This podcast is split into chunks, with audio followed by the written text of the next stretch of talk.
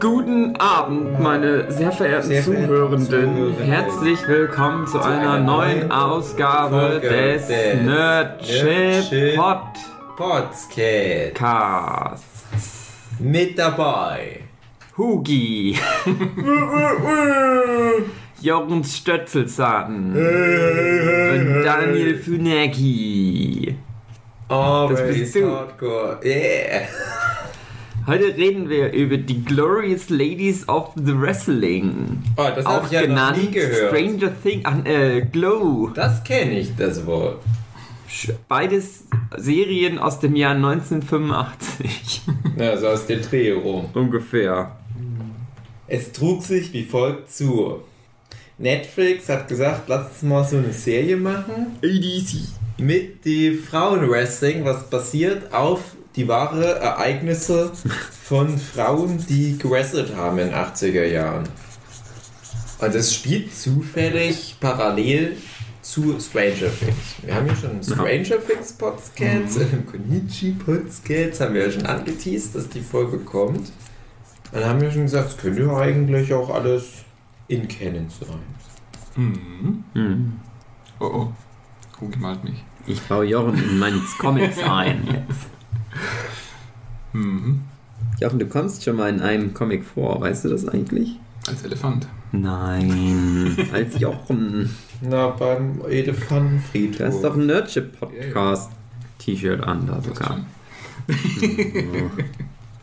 Also, wie kam es denn dazu, dass es überhaupt Frauenwrestling gibt? generell Geiles. Leben oder In der Serie. Ja mal ganz kurz nochmal ausgeholt ich frage Mhm. mich halt ob die Serie das wirklich authentisch rüberbringt weil die Serie ist hier schon sehr überzeichnet. Ich kann mir nicht vorstellen dass da bis auf die Idee mit dem Glow und dass das halt mal eine Fernsehsendung gab die so hieß dass darüber hinaus viel äh, auf der Realität beruht. Aber habt ihr das mal nachgeguckt? Habt ihr euch damit mal beschäftigt? Ich wusste auch ehrlich gesagt nicht, dass es das gab. Also ich bin davon ausgegangen, das wird ja wohl irgendwie Wrestling von Frauen auch schon mal gegeben haben, aber gab's, also es gab wirklich eine Fernsehsendung, die Glow hieß in 80ern. ja Okay, nö, das wusste ich nicht. Na Jochen, so- erzähl doch mal, wenn du. So ein paar Promo-Videos von damals, also von den echt, vom echten Mhm. Glow angeguckt. Und, und also die Charaktere waren halt andere, aber so dieses grundsätzliche, dass halt Frauen mehr oder weniger äh, ja nicht, nicht anfangs nicht richtig gewrestelt haben, sondern dass es halt wirklich nur so ein äh, ist, so ja, äh, wir wollen Frauen in sexy Posen zeigen, weil das beim Publikum gut ankommt und was wäre da besser als Wrestling? In der Serie haben sie ja dann diesen Regisseur beauftragt, da äh, eben dieses Wrestling zu machen und er ist ja quasi bekannt oder berüchtigt dafür, dass er halt so diese äh, Low-Budget, schon fast pornografischen Filmchen macht. Und das war für die dann genau richtig, dass sie da jetzt diese Glorious Ladies holen. Gorgeous Ladies Hm. Wrestling. Ja, stimmt, gorgeous. Gorgeous. Glorious. Aber die nennen das bestimmt irgendwann nochmal um in Glorious. Hm, ist auch so komisch. Glorious. Ja, das ist gorgeous sind. Da wird es ja bei Männern auch nicht so ein Adjektiv wie gorgeous verwenden. Ja, es ist halt die Sind Zeit halt Frauen, den also Ja. späten 80ern Ja. galten die Frauen ja noch nichts. nicht darüber lachen, Jochen, das ist so. Habt ihr als Kind werden. Ne? eigentlich irgendwie mit Wrestling Kontakt gehabt? Also gerade Jochen, wir sind ja in dem Alter, wo Mhm. Wrestling noch so in der Mitte der Gesellschaft auch angekommen war und auf RTL 2, wenn ich mich recht entsinne, lief ja immer viel Wrestling. Mhm. Also ich hatte ja, wie schon öfters mal erwähnt, relativ spät erst Ja. diese ganzen privaten Programme. Und da lief ja dann Cartoon Network. Und Cartoon Network lief aber nur bis 20 Uhr, glaube ich. Und danach ähm, war es TNT.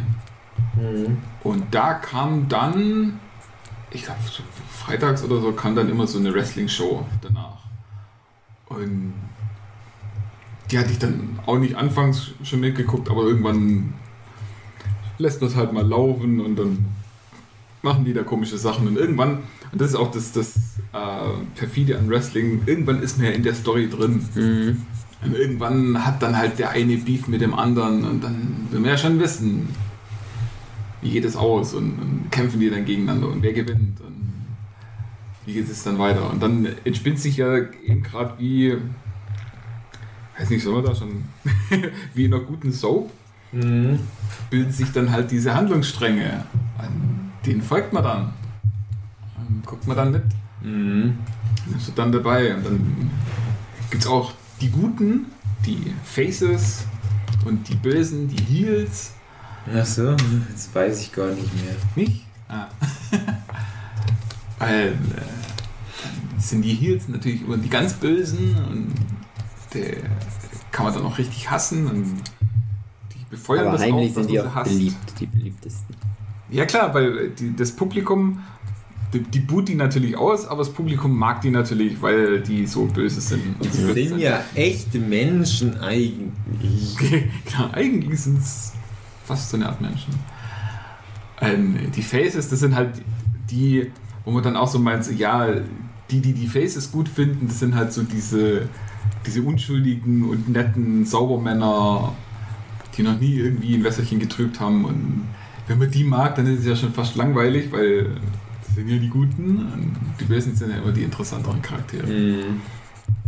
Die, die, ja, Face, also der, der Begriff, vielleicht hatte ich es mal gehört, oder ich habe das jetzt nicht mehr gewusst.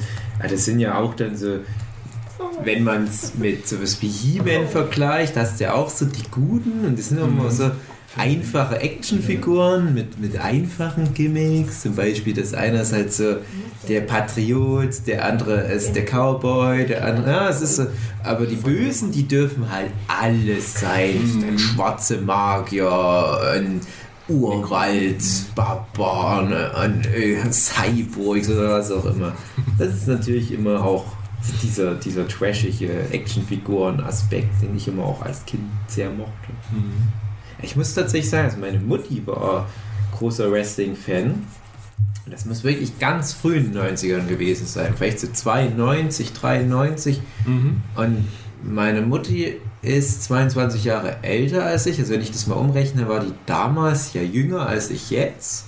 Da war die ein richtiger Wrestling-Nerd. Also die hatte dann auch so Sammelkarten und so weiter. Und ich war He-Man-Fan. Und meine Mutti war Wrestling-Fan. Das war ein bisschen eine Schnittmenge. Aber ich dachte immer, ja, Wrestling ist aber mehr so für Erwachsene. Nein, totaler Quatsch eigentlich.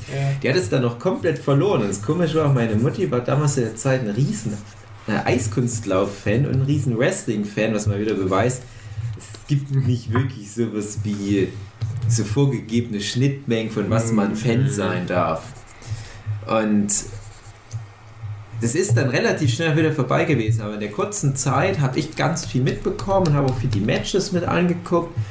Und ich habe da immer Angst gehabt vor den Bösen. Da gab es auch Papa Django, den Undertaker, den es heute wohl noch gibt. Ja, ja. Ne? Also, Der ist nicht tot zu kriegen. ja, so richtig urtypische, super böse Wichte. Und dann dachte ich immer, oh, die dürfen doch nicht gewinnen. Aber es waren immer die Bösen am Ende, die gewonnen haben, die dann immer diese World Wrestling Federation Krone, den Gürtel halt mit nach Hause genommen haben. Es greift ja Chloe dann auch auf solche Themen. Weil Weil du brauchst immer einen Arc. Du brauchst Mhm. immer wieder den nächsten Bösewicht, der besiegt werden muss. Das fand ich immer cool. Das war auch übrigens die Hulk Hogan-Ära damals. Ja, ja da, das war gerade so die, die war schon vorbei, wo ich dann so ein bisschen damit reingekommen bin. Also das war noch Brad the Hitman Hart. Ja, den gab es damals Den aber gab es auch noch, noch. aber ja. da gab es dann, dann Hulk, ja, der, der war dann in irgendwelchen Specials, war der noch dabei, weil ja. das ist ja auch, alle Gliedmaßen sind komplett kaputt von jedem Wrestler. Mhm. ja. Alle Beine schon hundertmal gebrochen, Rücken kaputt und geht eigentlich gar nicht mehr. Und dass dann halt so ein alter Mann damals schon noch in den Ring steigt und noch meint so, ja, hier kippt den Fuß gerade noch so hoch, dass einer dagegen laufen darf. ja. Das war dann schon da schwierig. Macho Man und die ganzen Leute. Randy Savage. Hm. Ähm, nee, nicht Pied Piper. Pied Piper. Nee. Äh, Ja. Roddy Rodman, Piper. Ja. Rowdy Rowdy Piper. So. Rowdy Irgendwas Piper, mit ja, genau. Hollywood? Hieß nicht einer irgendwas mit Hollywood? Das war Hogan, Hollywood Hogan. Ach ja, stimmt. Der ja dann schon seine Hollywood-Karriere ja, gemacht hat. Stimmt, Hollywood Hogan, ja. Ach, das Ding ist, ich habe in den letzten ne, so zehn Jahren, wo dann auch immer mehr Podcasts groß wurden und immer mehr YouTube-Channel dann halt aufblühen, die sich um ein bestimmtes Thema, was mich interessiert, bemühen.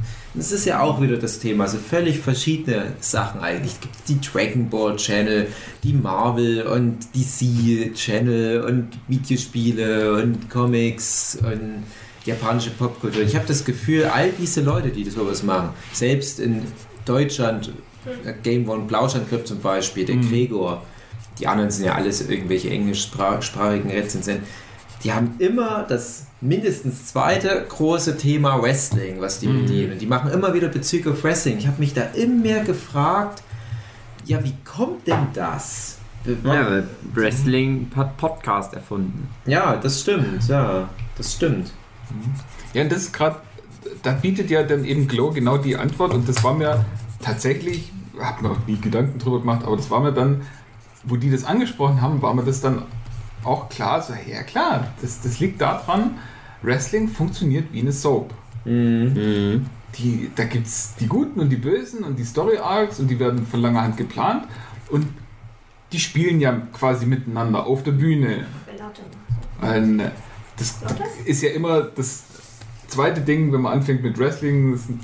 Nächster Satz ist ja, äh, ist ja alles Fake.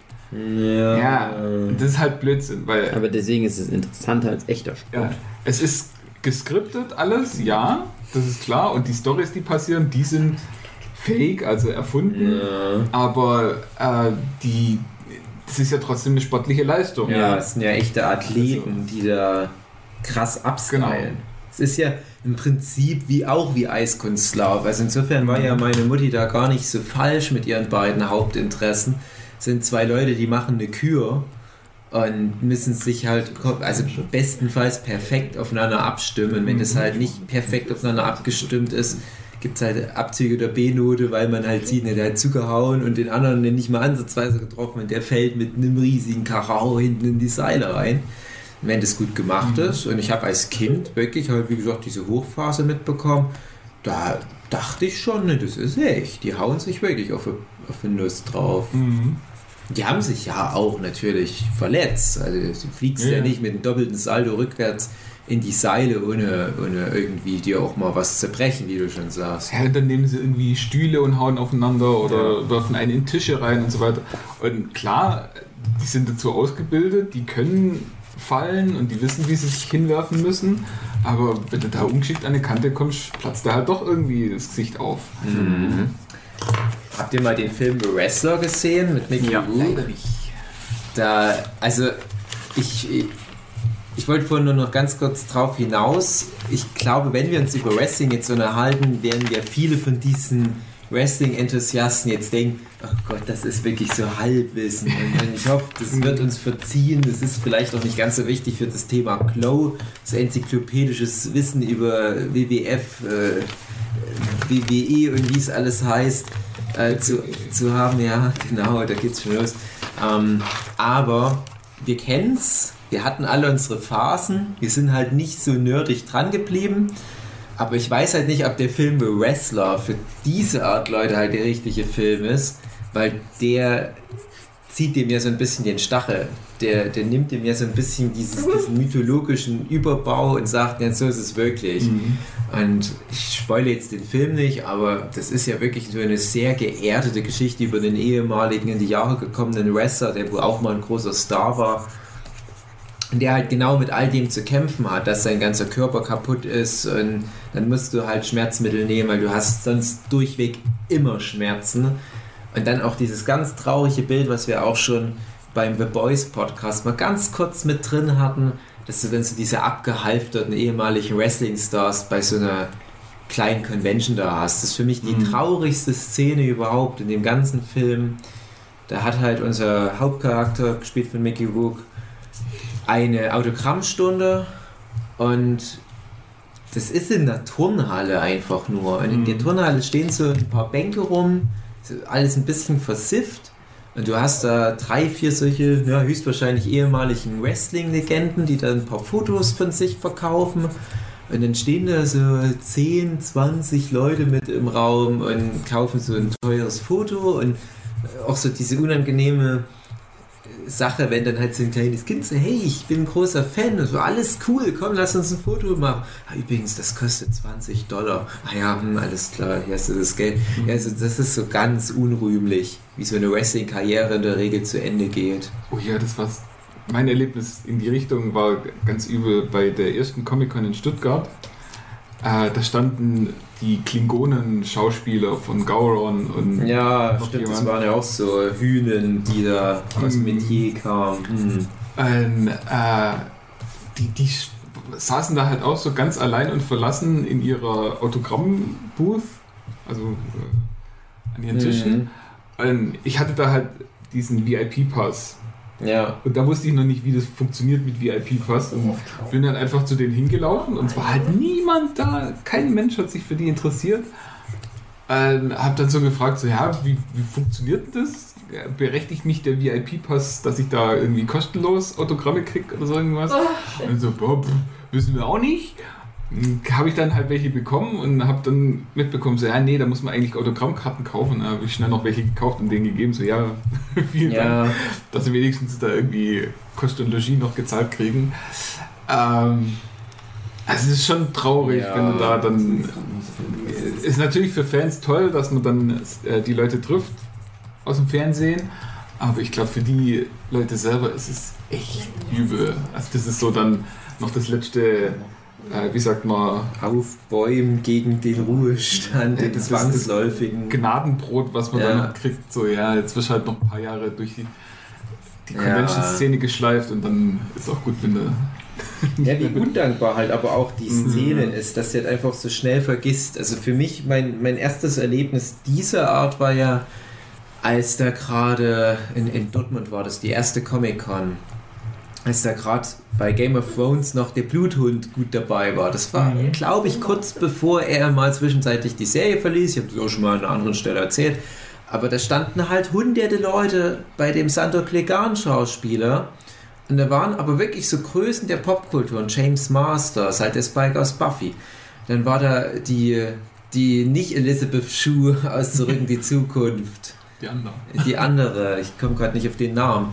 Ach, nicht Lea Thompson. Doch, Die war es. Die war da. Hätte ich doch hin müssen. Und da war niemand bei denen. Und ich dachte mir, das sind aber diese wirklich verdienten Ikonen der Popkultur. Das ist fucking zurück in die Zukunft. Das ist fucking Buffy. Und nur weil jetzt gerade die Leute Game of Thrones kennen, ne? und jetzt Mhm. wollen wir mal von jetzt ab in drei Jahren der Zukunft gucken, wie populär dann noch Hier Game of Thrones nicht ist. mal gucken, weil äh, dieses Jahr äh, auf der Comic-Con war ja der Iron Rowan, Ja. wie er heißt. Iron Wheel, ja. Iron Reen, der, ja. Ramsey. Ramsey Bolden. der Sansa-Vergewaltiger. Ja. Der war da und der hatte auch Ja. bei weitem nicht den Zusta äh, Zusprung. Genau. Aber der ist cool. Als ich mal Ja, kurz bei dem war, war auch waren auch null Leute. Ja. Und dann hast du halt gegenüber, eine Karen ist natürlich auch unfair, Mhm. aber äh, da waren halt, ich weiß nicht, 50, 60 Leute und standen an. Da dachte ich mir, ja, aber wenn du das wirklich mal ins Verhältnis setzt, was die Leute geleistet haben, was die verdient hätten jetzt an Nerdandrang, hm, Auf der anderen Seite, was auch schön ist, der Lou Ferrigno, bei dem war immer gut was los. ja, Und äh, auch so jemand wie Richard Dean Anderson, Ja, also das MacGyver stimmt, oder ja. Lieutenant O'Neill, O'Neill, die, bei denen war auch immer ziemlich, also bei MacGyver Ja. war, war alles immer voll. Und das, wobei der seit, weiß ich, zehn Jahren auch nichts mehr gemacht hat. ja, ja doch, gegessen. Ja, er hat, hat ja schon einiges zugelegt. ja. Aber das ist halt Ja. das, so, ja, manche, die schaffen es und sind dann bis ins hohe Alter immer noch bei den Leuten beliebt oder andere, die, hm, Es gibt ja auch wirklich die, und ich weiß nicht, wie Richard Dean Anderson da mit reinpasst, aber wir hatten ja auch Brent Spiner und Jonathan Frakes da gesehen. Und das sind ja, glaube ich, schon welche, die sind wirklich auf solche Conventions mit ein bisschen abonniert. Und die entwickeln dann so eine eigene Convention-Dynamik und wären dann wie so Kultgäste. Und da gibt es auch in Deutschland schon so die ersten Stars, in Anführungsstrichen, die zunehmend auf deutschen Cons sind, weil es irgendwie so Kult ist, dass die auf deutsche Cons kommen. Die jetzt äh, im Ne, wir Verhältnis... zum Beispiel. Bitte? Wir zum Beispiel. Ja, wir zum Beispiel. Ja, aber für manche Leute sind wir das halt auch. Also für manche Leute sind wir halt dann wichtiger als der Richard Dean Anderson. Was ja auch schön ist, aber das sind halt so Special Interests, die ja abgedeckt werden. Aber worauf ich hinaus will, es gibt ja dann trotzdem manchmal so ein paar Stars, die eigentlich nur so wirklich in der F- oder G-Liga spielen, aber im Rahmen von einer Convention ganz klar A-Liga sind, weil die Leute sich schon freuen. Der macht immer so lustige Panels und der macht immer ganz besondere Sachen bei den Fototerminen und so weiter. Das ist halt cool. Aber ja, in den Filmen Wrestler ist wirklich das komplette Gegenteil. Ach, ist ganz klar. Naja, so viel zum Thema alte, abgehalfterte Stars. Und komischerweise schaffen es ja aber immer wieder, auch gerade Wrestler, so, zu Weltruhm zu gelangen, wie in Hulk Hogan damals. Aber was dann wirklich in den Spitzen dazu führt, dass ein Dwayne The Rock Johnson, der seit mehreren Jahren in Folge bestbezahlte Schauspieler ist, beziehungsweise im Kino erfolgreichste Schauspieler. Das muss man sich mal vorstellen. Fucking Dwayne Rock Johnson, den habe ich damals auch noch teilweise Wrestling gesehen, als er noch aktiv war in dem Bereich.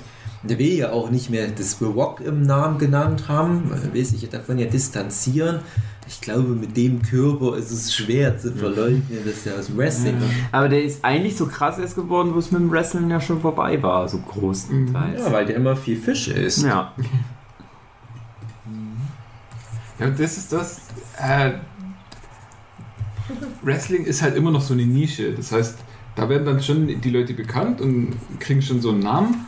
Aber so richtig Durchbruch gibt es dann, wenn sie irgendwo in Hollywood einen Film Ja. drehen. Ja. Wie hieß das mit Hulk Hogan, wo der Der, der Baby Babynator. Irgendwie ganz komisch. Baby Nato war, glaube ich, mit, Nicht? mit, mit, mit Vin Diesel. Vin Diesel, genau. Ja, aber Hulk Hogan war auch irgendwie Babysitter. Der war auch mal ein Alien in irgendeinem Film. Ja, so ein The Außerirdischer. Rock war auch schon ein Babysitter. Der Arnold Schwarzenegger war ein Kindergartenkopf.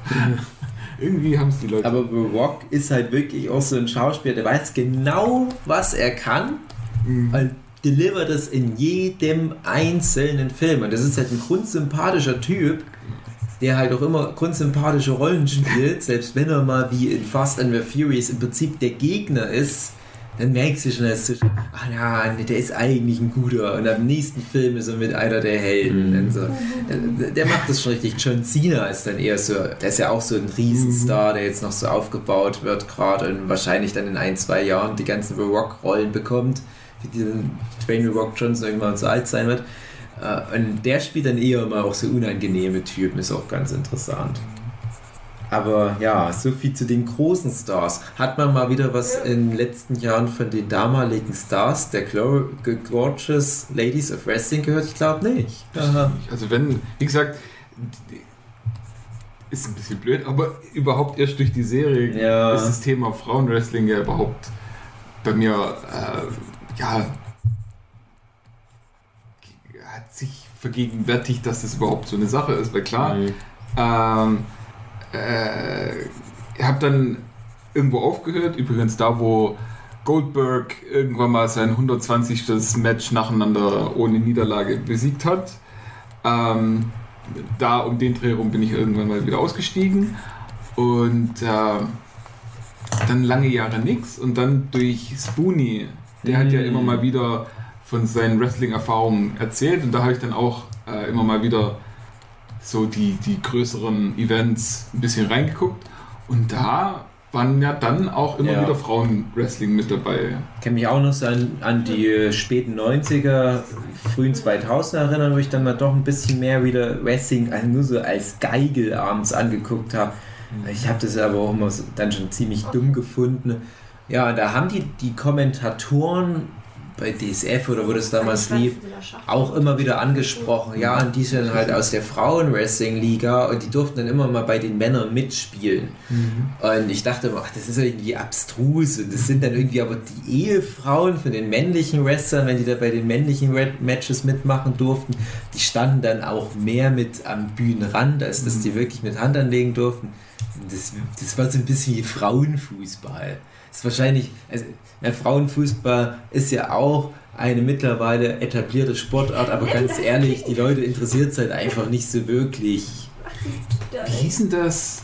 Äh, American Superhero? American Gladiator. Gladiator, ja, genau. genau ja. Da, da war ja von Anfang an immer so. Ja, das war das für mich von Anfang an so mit Mhm, diesen Männer, ja. Frauen und die waren gleichberechtigt. Und Ja. Also immer. Das stimmt, ja, das ist ein guter Punkt. Die hatten ja auch im Prinzip so eine Persona jeweils draufgeschrieben Mhm. bekommen. Die hatten so Namen, Laserbeam oder wie einer hieß. Machen. Ja, das habe ich auch gerne angeguckt. Fand auch immer die Idee interessant, aber ich glaube, ein anderer Punkt ist noch, und, und äh, dem widerspricht aber tatsächlich Glow, bei Männern, bei Wrestling-Männern habe ich das Gefühl, hast du viel mehr Bandbreite, auch was Mhm. Körpertypen anbelangt. Hast du auch mal so einen dicken, so einen Yokozuma, hieß er, glaube ich, der Mhm. Sumo-Ringer oder halt so ein paar kleine, kleiner gewachsene, auch so ein bisschen dicklichere, die dann Bam, aber ja, irgend so ein witziges Feature aber haben. Und bei den Frauen-Wrestlerinnen, die ich damals gesehen habe, die sahen alle genau gleich aus. Die sahen alle aus wie Liberty Bell bei Glow. Mhm. Ja, Diese hochgewachsene athletische. genau. Vielleicht auch ein bisschen Wunderschönes, kleinathletisch. dauergewelltes Haar, was aber auch na, nach jedem Frankensteiner immer noch sitzt. Und ja, das fand ich auch immer tatsächlich ein bisschen langweilig, weil ich da nicht auf den ersten Blick diese Identität erkannt habe, die die den draufgeschrieben haben. Dann kommt so ein Undertaker rein und ich sehe sofort, ah, okay, das ist so dieser lebende, tote Hexenmeister-Typ. Okay, damit kann ich jetzt arbeiten, selbst wenn ich noch nie was von dem gehört haben sollte. Wobei da ist auch äh, die, wie gesagt, zwei, drei Promo-Videos, wo ich da zu den Original-Glows angeguckt haben, hab, äh, die sahen auch nicht immer so nach Idealmaßen aus. Ja, aber das meine ich ja. Also das finde ich halt ja auch schön an der Serie, dass die extrem viel Charakter rüberbringen Mhm. und halt so dieses überzeichnete Comicbuch-Charakter, beziehungsweise so He-Man Bösewichte, an, äh, halt solche Figuren wie Machu Picchu, die halt völlig rausbricht. Ja.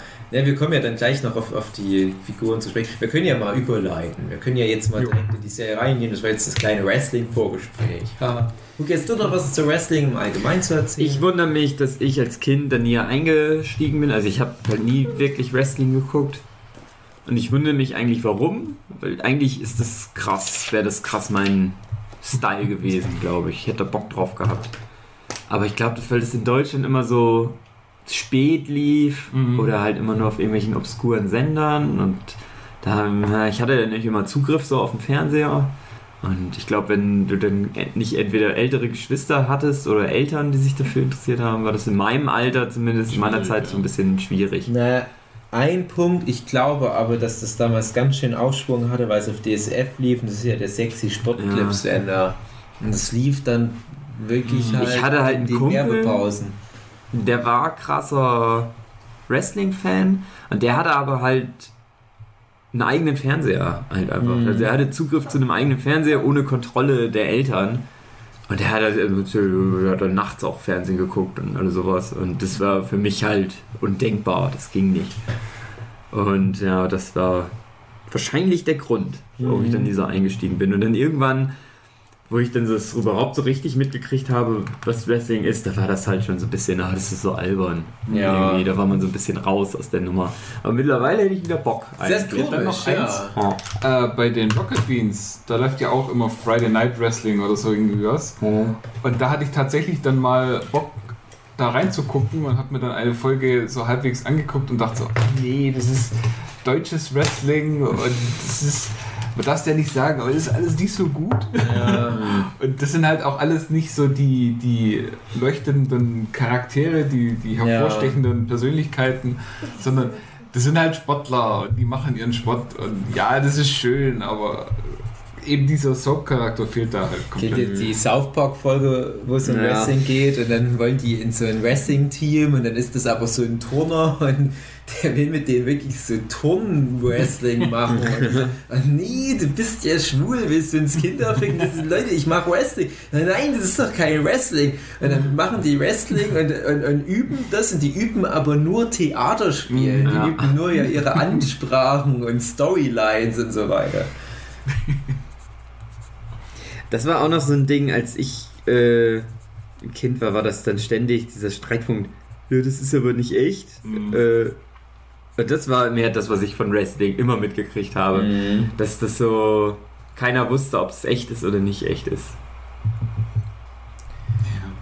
Ja, Also aber da war es noch ein Mysterium. Aber das ist halt auch das, Aber da geht es eigentlich nicht hier. wo man jetzt halt das genau alles weiß, denke Ja. ich mir halt auch. Jetzt hätte ich halt Bock nochmal auf diese Erfahrung, einfach nur mir diese Trash-Story-Arcs anzugucken, Ja. so wie halt manche Leute Topmodel angucken und jeder weiß ja, ist ja auch irgendwie Quatsch und die suchen nicht wirklich ein Topmodel und trotzdem ist es super erfolgreich.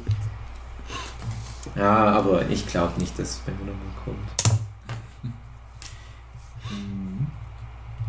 Gut. So, dann Glow. Ja. Da ist ja. Fängt ja damit an, dass äh, die zwei Freundinnen, da die Alison Brie und die. Wie heißt sie? Die? Liberty Bell Schauspielerin. Ja. Ich muss das jetzt echt nochmal gucken, weil mich ärgert das. So eine schöne Frau und ich kann mir ihren Namen nicht mehr. Mhm. Nee, man darf nicht mehr schöne Frau sagen. Eine, Schöne Person. eine interessante, eine interessante Person. Betty Eine schöne- Gilpin. Schöne Frau, aber auch vom Charakter. Mhm. Genau. Ja, da dann. Betty Gilpin oder Chilpin oder was auch immer. Ich weiß nicht genau, wie man es ausspricht. Mhm. Ja, also die sind irgendwie Freundinnen seit Kindertagen und die äh, Liberty Bell ist eben verheiratet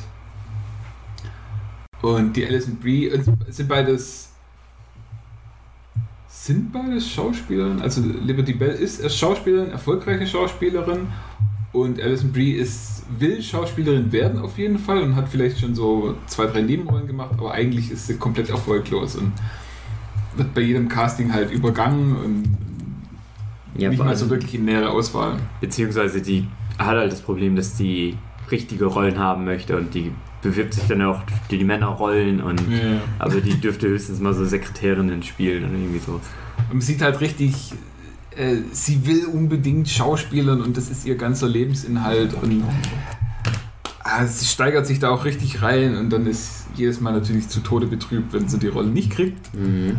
Ähm, ja, irgendwie kommt es dann eben dazu, dass sie äh, mit dem Mann von Liberty Bell schläft und Liberty Bell findet das dann raus und dann kracht es da in der Ehe und kracht es natürlich auch in der Freundschaft und dann mögen sich beide nicht mehr.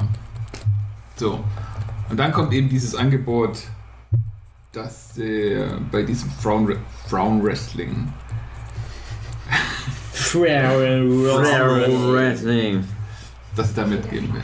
Wie ist denn das? Da ist die, der eine reiche schwule Typ, der nicht weiß, dass er schwul ist.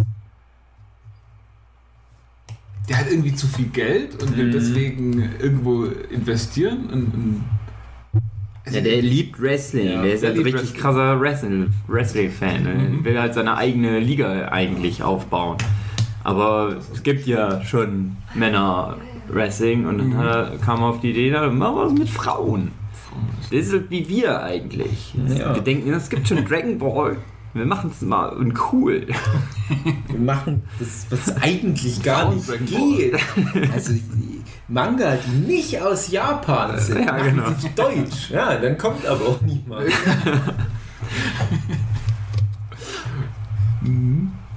Wie kommen sie dann an den, den Regisseur?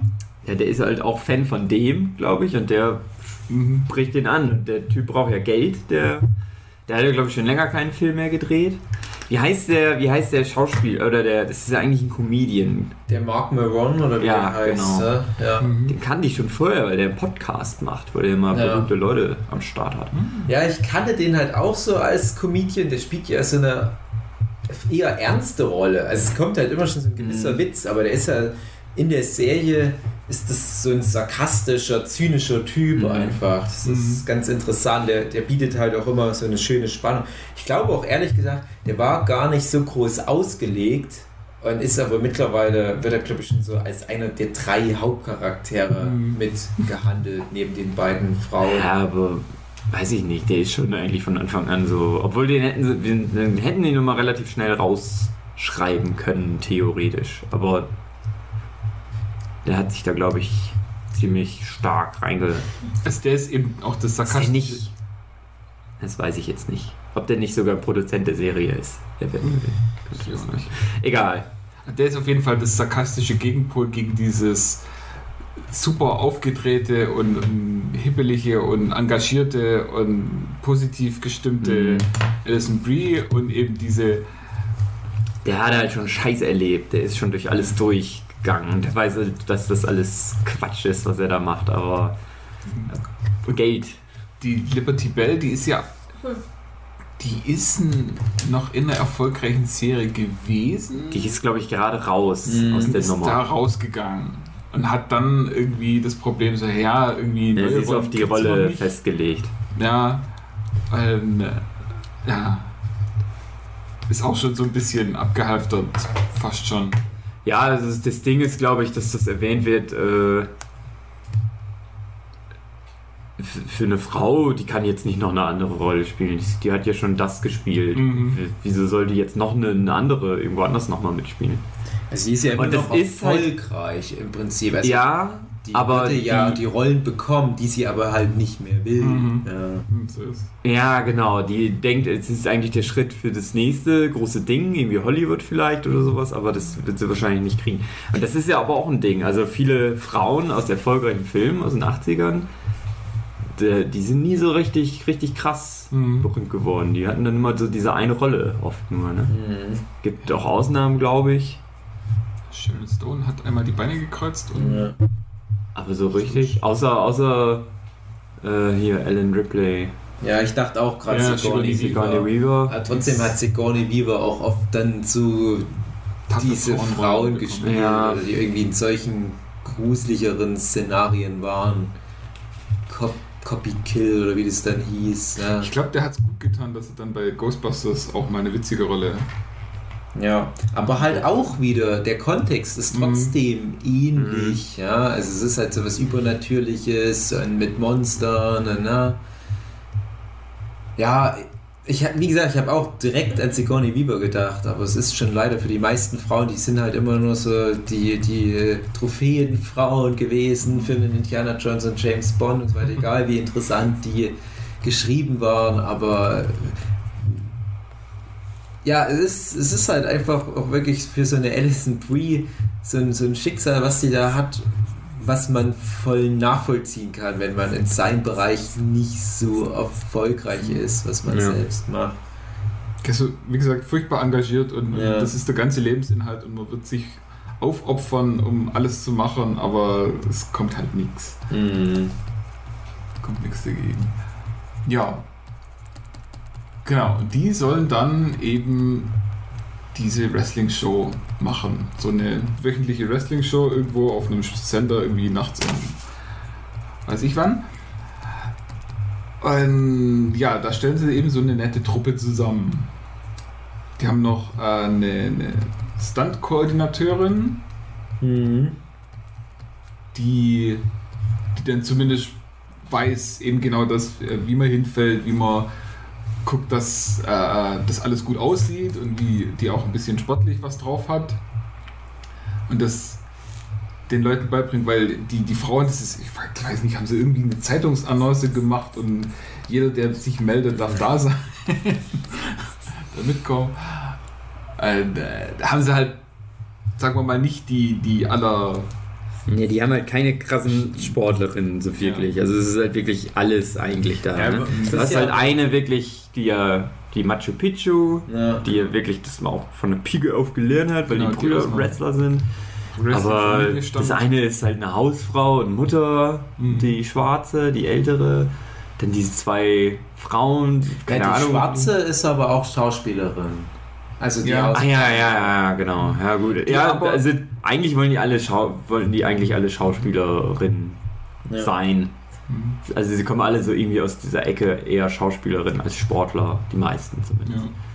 Das ist halt so eine gute Mischung, eine gute Truppe. Die Wolfsfrau, von der man überhaupt nicht weiß, wo sie herkommt, die ist einfach nur da. Die ja aber auch die Rolle nicht annimmt, sondern die schon eine Wolfsfrau ist. Genau. genau.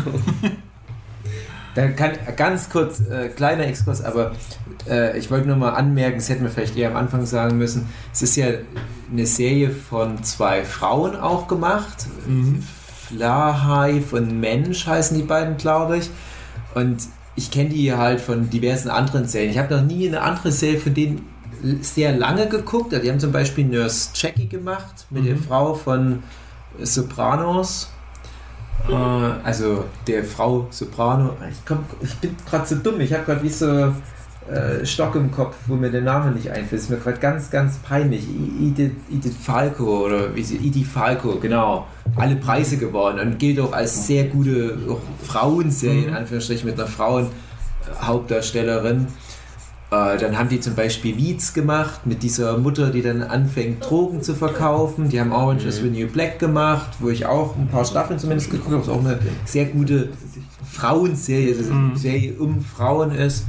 Und Glow war dann das, wo es bei mir am meisten so Klick gemacht hat. Und ich glaube, die wollen halt auch einfach viel solche Themen mit einbauen, was so in, in dieses Thema Equalism reingeht. Mhm. Und ja, die ist halt ein Furry. Und es kommen ja auch Themen wie Homosexualität vor oder äh, ja, dieses, ohne zu spoilern, jetzt schon zu viel zu Vater-Tochter-Sachen und ja, es sind Sachen, die irgendwie in das Jahr 2019 gut reinpassen, aber interessanterweise immer in solche Settings reingepackt wie einen Frauenknast oder jetzt hier 80er Jahre Wrestling, was aber halt nochmal schön reflektiert, wie unsere heutige Zeit funktioniert. Finde ich ganz gut gemacht. Und vielleicht braucht man dafür dann wirklich auch Frauen zunehmend als Autorinnen in der Ja, weil wenn der, die, die Probleme, die sie da ansprechen, wenn du die halt heute in eine Serie reinpacken würdest, in eine aktuelle, aktuell spielende Serie, dann äh, wird ja jeder aufschreien und sagen, ja, aber wir sind doch gar nicht mehr so ja, bigott und äh, frauenfeindlich und alles mögliche. Und damals in den 80er Jahren, da kann man eben die Themen noch so richtig ansprechen und da auch richtig dann noch Leute vor den Kopf stoßen. Ja, ist halt auch äh, gut, um nochmal zu illustrieren, wie weit wir uns in den wenigen Jahren entwickelt haben, zum Glück, als menschliche Rasse. Das ist immer noch nicht so, Nee, wie es sein ja. soll, weil sonst bräuchte man so Serien nicht, aber es sieht schon, es war schon noch um einiges schlimmer. Ja, Ja. Aber ich, also wahrscheinlich nicht mal, ehrlich gesagt, weil, also, ist, nee, das ist, schon- ist das schon Staffel 3 oder, also ich fand viel, was in Staffel 3 so passiert, ist sehr aktuell immer noch. Also Probleme, die es da so gibt. Ja, Ja, die, ja, äh, ja, ja, Ja. naja. ja. Ohne, Die Staffel 3, die macht ja dann nochmal äh, ein anderes Fass auf. die geht dann nochmal wesentlich mehr Ja. in die Richtung, ja. was auch gut ist. Also was, oder beziehungsweise die machen es halt sehr gut, wie sie es da machen. Also Wir dürfen dann nicht so viel über Staffel 3 reden, weil Dave es noch nicht angeguckt ja, also die Idee ist übrigens auch, also äh, alle, die bis jetzt halt noch mithören, ich würde es gerne so spoilerfrei wie möglich halten, Ja. weil ich halt Mhm. davon ausgehe, dass Chloe eher eine Serie ist, die nicht so viele Leute bisher geguckt haben, leider. Und äh, wir können ruhig die ersten zwei Staffeln umreißen und wir treffen uns ja dann ein paar Wochen schon wieder und da können wir dann auf alle Fälle auch Staffel 3 noch bequatschen, dann können wir auch ein bisschen Mhm. spoileriger werden, weil die Leute gucken ja dann hoffentlich erstmal sowieso Chloe an und dann können wir auch mal ein bisschen mehr inhaltlich eingehen. Also auf Aber jeden Fall eine Empfehlung, kann man auch sagen, sind glaube ich jeweils 10 Folgen. 10 Folgen, aber Ah, immer so 25, Na, 35, drei- 35, manche auch 40 Minuten. Aber auf jeden Fall relativ kurze Serie, kann man in sechs Stunden eine Staffel Ja, abarbeiten genau. und dann ist auch gut. Ich habe auch sowohl Staffel 1 als auch Staffel 2 jeweils an zwei Tagen runtergeguckt, ohne das so richtig krass zu bingen gefühlt. Mhm. Das geht mal ganz gut weg. Und ich habe ja beiden empfohlen, hättet ihr es auch sonst angeguckt. Also ich wollte ja unbedingt schon seit Jahren tatsächlich drüber podcasten. Und ich hatte immer so das Gefühl, es kam immer so Gegenwind. nö, Hast du es mir empfohlen? Ich habe es dir schon die letzten drei Jahre regelmäßig empfohlen. Aber ich habe es doch, glaube ich, ich habe das, glaube ich, einfach angeguckt, als es auf Netflix drauf war. Das glaube ich auch. Äh, du hast es doch vor kurzem noch gar nicht gesehen. Doch, gehabt, klar, ich habe die ganzen Staffeln aktuell geguckt, als die rauskamen. Ja, Ja. aber ich habe es immer empfohlen und da hieß es immer von allem im Forum, nur wir haben das nicht gesehen. Vielleicht habe ich es einfach noch schneller immer geguckt, weil ich weiß, Staffel 1 habe ich wirklich geguckt an dem Tag, als es rauskam, weil ich einfach nur so grobes Interesse hatte. Und dann hatte ich mich häufiger mit Leuten über gute Netflix-Serien unterhalten und alle, die Glow gesehen hatten, hatten das meistens sogar auf Platz 1. Mhm. Also noch vor Stranger Things.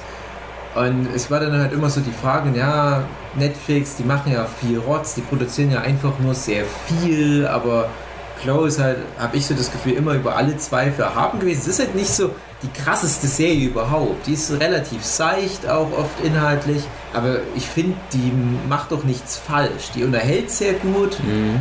die bringt in einer Staffel auch immer so ein Thema gut rüber und hast so eine gute Zeit. Und ich war dann gerade mit Staffel 2, die ich erst sehr spät dann nachgeholt habe, weil ich lange nicht Netflix hatte.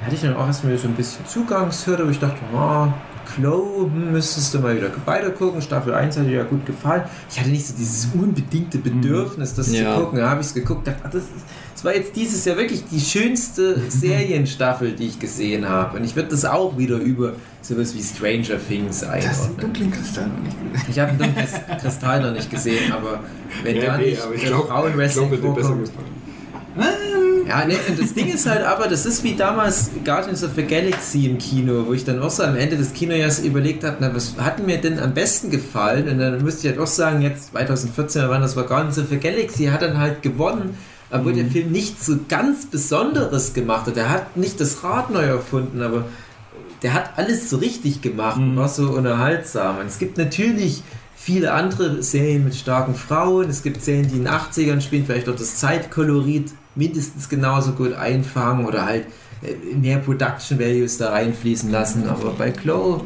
ich mag die halt alles. Ich mag die Truppe, ich mag diese kleinen Geschichten und finde sehr beeindruckend, ähm, wo da halt die Production Values reinfließen. Das ist halt nicht so die Ausstellung, die bauen dann halt nicht wie bei Stranger Things eine komplette Mall nach, aber die lernen halt echt das Wrestling, die Schauspielerin. Da habe ich so einen Respekt davor, dass das selbst so eine Alison Brie, die ja wirklich gut im Geschäft ist, ich meine, die hat bei Community, die hat bei Mad Men mitgespielt und was auch immer. Und dann spielt die bei dieser kleinen Netflix-Serie so auf gut Glück mal mit. So, na, kann halt sein, das wird ein Riesenflop. Aber wir lernen jetzt mal alle Wrestling. Und die wresteln ja so echt, dass du das nicht mit CGI faken kannst. Tja, Und das sind so glaub, kleine Elemente. Ja. sind da mit dabei. Also es Ich habe immer viel geguckt und ich habe, glaube ich, so ein paar Szenen immer schon mal gesehen, wo ich dachte, hm, das könnte. Ja. Aber viel ist halt Ja, schon sehr, sehr nah dran und so, dass sie das nicht faken können, dass die echt viel machen. und die Wrestling-Moves, die sie ausführen, das sind auch nicht so die allerspektakulärsten. Also das ist nicht so, dass sie immer vom obersten Seil da quer über den Ring äh, springen. Aber das, was sie so zeigen, dass sie sich in die Seile werfen und hin und her rennen und dann auch mal hinfallen. Das ist halt realistisch, wird krasser. Also ich glaube gerade Alison Brie und ah, die andere. die andere Betty Gilpin, ähm, die ja schon auch dann natürlich die, die Highlight-Matches auch in jeder Staffel dann haben, wo sich dann wirklich auch mal die Serie drum bemüht, mal so ein Match von Anfang bis Ende durchzuzeigen. Das ist schon krass. Also, na klar, würden dann jetzt professionelle Wrestlerinnen, die das seit 20 Jahren machen, sagen, hey komm, das schüttel ich dir aus dem linken Ärmel. Aber ich glaube, du musst da schon echt auch als, als Profi Respekt davor haben. Das wäre wie wenn irgendwie jemand jetzt einen Mangaka-Schauspieler, einen extra für den Film, aber drei, vier Bände Manga erstmal zeichnet, um halt reinzukommen. Ja, aber wie gesagt, ich wollte eigentlich nur darauf hinaus, das ist noch so ein Detail, was ich an der Serie schätze, aber es hat halt viele dieser Details. Halt auch, was ich schon vorhin meinte, dass das halt so dieses Equalism-Ding halt auf so eine angenehme Weise rüberbringt und nicht so mit einem Holzhammer, hey, die müsst, Ja. die müsst Furries akzeptieren. So, das macht es so ganz süß, wo dann in Staffel 2 zum Beispiel dann die Fans aufstehen und uh, machen, ohne jetzt zu viel zu spoilern, ihr wisst vielleicht, was ich meine. Wo ich dann denke, ja, das ist ein cooler Schritt, weil das zeigt jetzt, dass auch die jetzt Akzeptanz erfährt, was sie halt vor dem Frauenwrestling wahrscheinlich nicht so hatte. Ja, das ist halt auch genau das. Ähm, die, die wissen ja, dass sie hier äh, exploited werden, also quasi Ja. übervorteilt werden. Und die wissen ja, dass sie nur deswegen das machen, damit man äh, sich die, den Arsch angucken kann und dass er auch mal irgendwie äh, sich ein bisschen weiter nach vorne in die Mhm. Kamera beugt und so weiter. Das, die wissen das ja alle und die gehen halt damit um, aber die sagen auch, ja, das ist das eine, aber auf der anderen Seite wollen wir auch eine Story erzählen und, Mhm. und wollen dann eben auch zeigen, was wir können. Das ist dann auch so, so empowering, Ja. dass sie sich das halt einfach zu, zu eigen machen können und dann eben nicht nur ausgenutzt werden. Und eben gerade ja die, die Wolfsfrau, bestes Beispiel, die, die darf dann halt im Ring das ausleben, was sie ist. Mhm. und, und hätte überall anders Probleme und durch das könnte halt so diese äh, ähm, äh, überzogenen Charaktere dürfen sie halt auch mal einfach rauslassen und einfach mal Die ist Ja. ein, ein Nonsense-Species. alles ausleben. Ja. Ja, ist natürlich auch grenzwertig, aber das ist auch wieder gut, dass sie das ins Jahr 19, Mhm. ich weiß nicht, Staffel 1, 84 oder was packen, dass die halt solche Figuren wie äh, Fortune Cookie oder Ja. äh, nicht Teheran, sondern Bagdad, nee, Beirut. Beirut. Beirut haben, Ja. das kannst du heute nicht mehr bringen. Aber ich meine, damals, und das, das spricht ja auch Bände, spricht auch Bände für unsere heutige Zeit. Dann aber auch wieder in Staffel 2, was mit einer Beirut zum Beispiel dann passiert, was auch wieder so eine wunderschöne kleine Sache ist. Oder in der dritten. Ah, Mhm. okay, okay, okay. Und Fortune Cookie hat auch eine schöne Szene oder eine schöne Folge in der dritten. Mhm. Mhm. Mhm. Die sehr gute Wir sind alle in der Wüste Folge. Mhm. Oh, Das ist so die, die Highlight-Folge in der dritten Staffel, Ja. die Wüstenfolge. Ja, das ist nämlich auch schön, dass die. Also, die Folgen verschwimmen alles so ein bisschen, finde Mhm. ich. Aber die machen immer mal so eine Folge pro Staffel, habe ich das Gefühl, wo die so rausstechen. Die zweite Staffel Zweite Staffel. hat dann die, die wirklich Fernsehfolgen? im Stil der Fernsehproduktion Mhm. aus dem Jahr 1985 gehalten Was ist. haben wir in der ersten? 3 zu 4. Ja, ich überlege auch gerade, ich glaube, ähm, ha, ja, Also ich finde in der ersten Der auf jeden ersten- Fall die, die komplette letzte Folge war ja, halt gigantisch. eben wollte ich auch gerade sagen, die letzte Folge ist natürlich Dann, äh, also ich, ich muss auch sagen, Glow ähm, habe ich halt so angeguckt und dachte so, ach ja, ist ja ganz nett, kann man mal angucken. Und da gibt es ja so ein bisschen den Handlungsstrang mit Alison Brie, die vielleicht oder vielleicht auch nicht schwanger ist und dann äh, von dem Regisseur äh, mal zur Klinik gefahren wird, Mhm. quasi um sich das Kind dann wegzumach, äh, wegmachen zu lassen. Und die Szene ist schon mal ziemlich heftig und ziemlich gut, wie die einfach nur Mhm. ins Krankenhaus fahren und ich glaube nicht mal miteinander reden. Mhm. Äh, und da dachte ich schon so, ah, okay, die, die Serie kann was. Und dann eben die letzte Folge und ich dachte so, wow, ja, okay, ich bin dabei. Zeigt mir die zweite Staffel. Ich wüsste halt, die erste, das ist bei mir so lang her. Ja, bei mir halt auch. Ich habe da halt noch so dieses, dieses Ja. frische Gefühl. Die erste ist ja wirklich noch so eine Origin-Story, so eine Aufbaugeschichte, wo auch äh, sehr spät dann erst so richtig dieses Glow-Baby geboren wird. Die zweite ist ja dann schon drin, aber dann ist es auch wie so typisches Sequel. Ja, die müssen aber jetzt erstmal wieder zu sich selbst finden und dann steigert sich das wieder so. Äh, Mhm. dann hast du am Ende immer so geiles Wrestling einfach nur und freust dich, weil du halt aber auch den Weg dahin so miterlebst. Und die wresteln ja gar nicht so viel für eine Wrestling-Serie. Es ist mal mehr so Training oder die Mhm. Vorbereitung oder wie die ihre Charaktere entwickeln. Das ist gerade in Staffel 1 ja noch so ein Thema, zum Beispiel diese äh, du hast ja dieses Duo, dieses Comedian-Duo, sag ich Mhm. mal, die am Anfang erstmal versucht haben, wir machen mal sowas wie Ku Klux Klan. Dann sind sie zwei Omas, dann denkst du, ah, Oma ist auch blöd, dann sind sie so Toxic Avengers und haben dann so eine Strahlenpower. Ja, und wie sie halt dann immer so ein bisschen hinter den Kulissen noch überlegen, wie kann man das noch ein bisschen pushen. Und das finde ich immer interessant, sowas zu machen, weil ich hasse das immer, wenn Filme, auch gerade wenn es auf realen Ereignissen basiert, genau diesen Punkt überspringen. Beispiel, ich habe jetzt den Rocketman gesehen, wo es Mhm. ja so grob um, um die John. echte Geschichte von Elton John geht.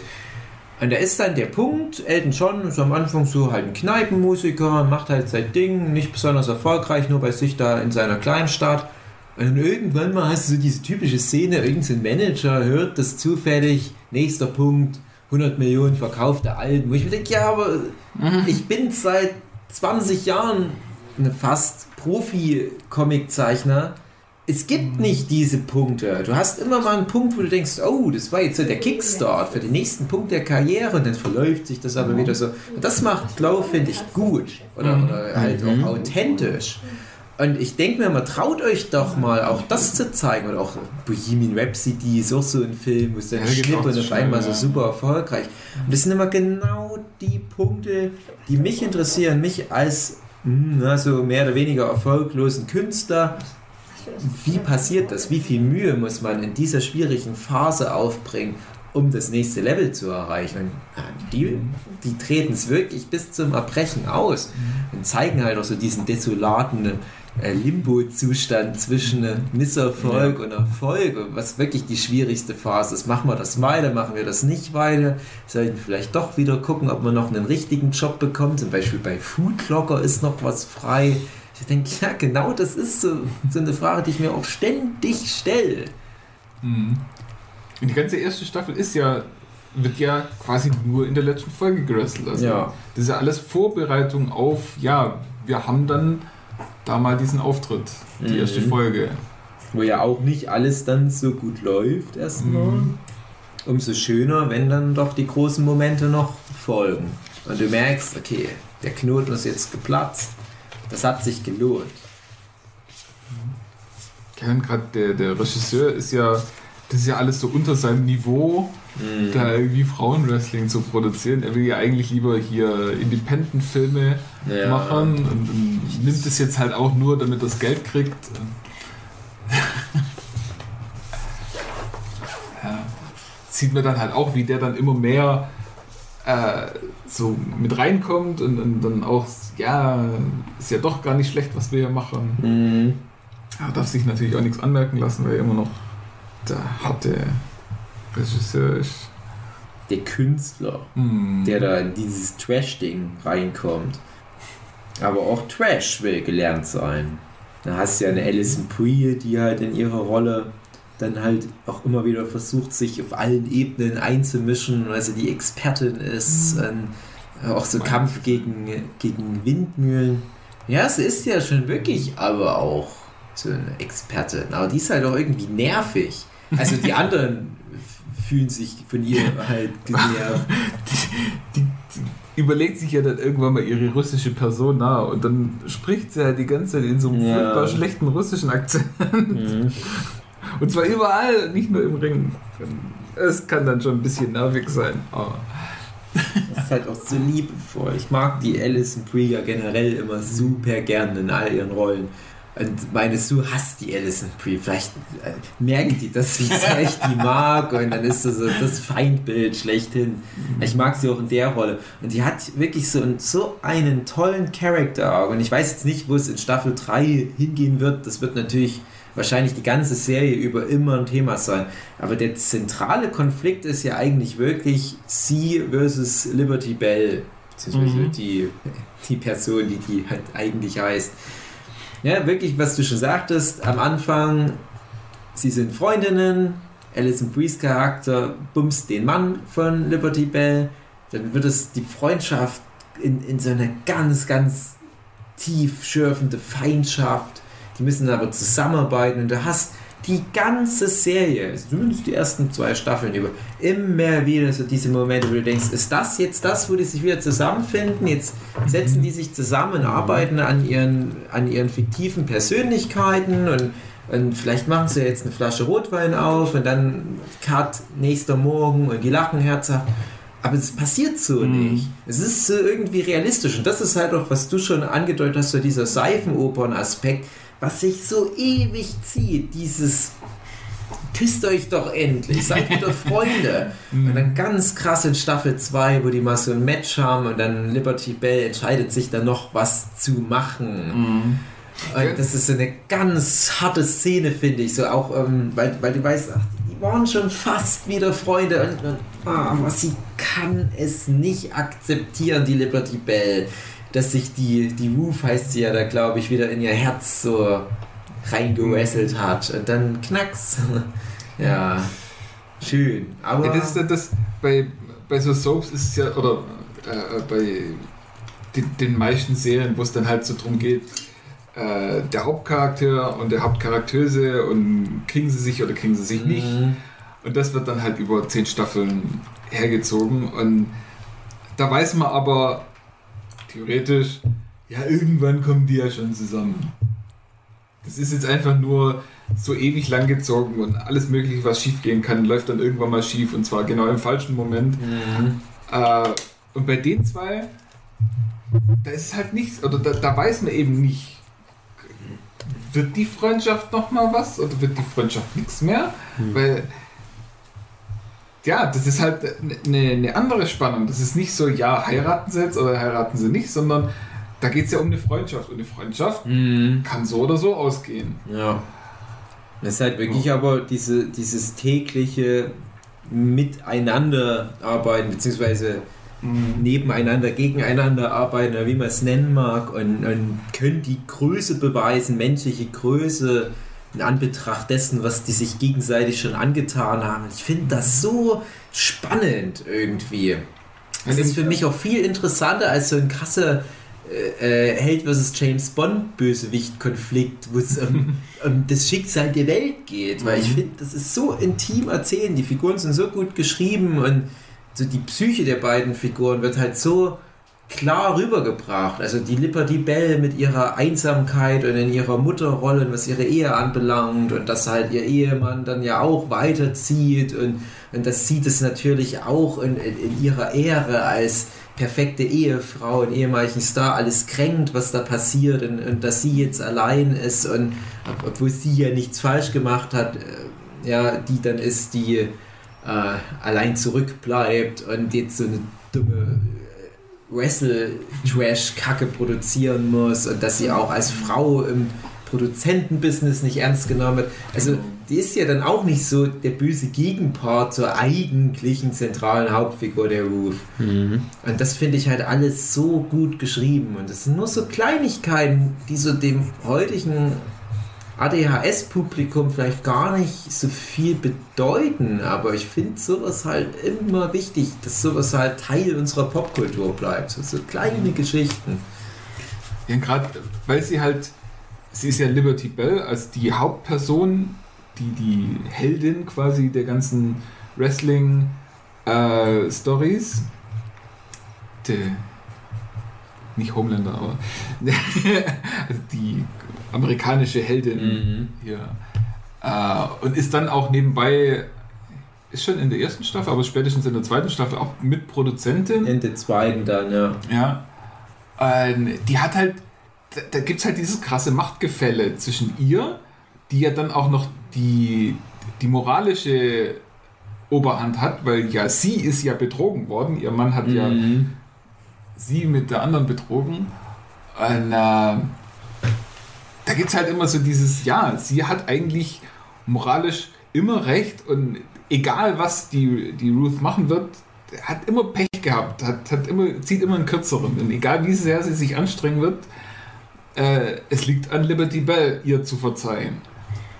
Und, äh, ja, dann, dann auf der anderen Seite hat man dann eben die, die Ruth.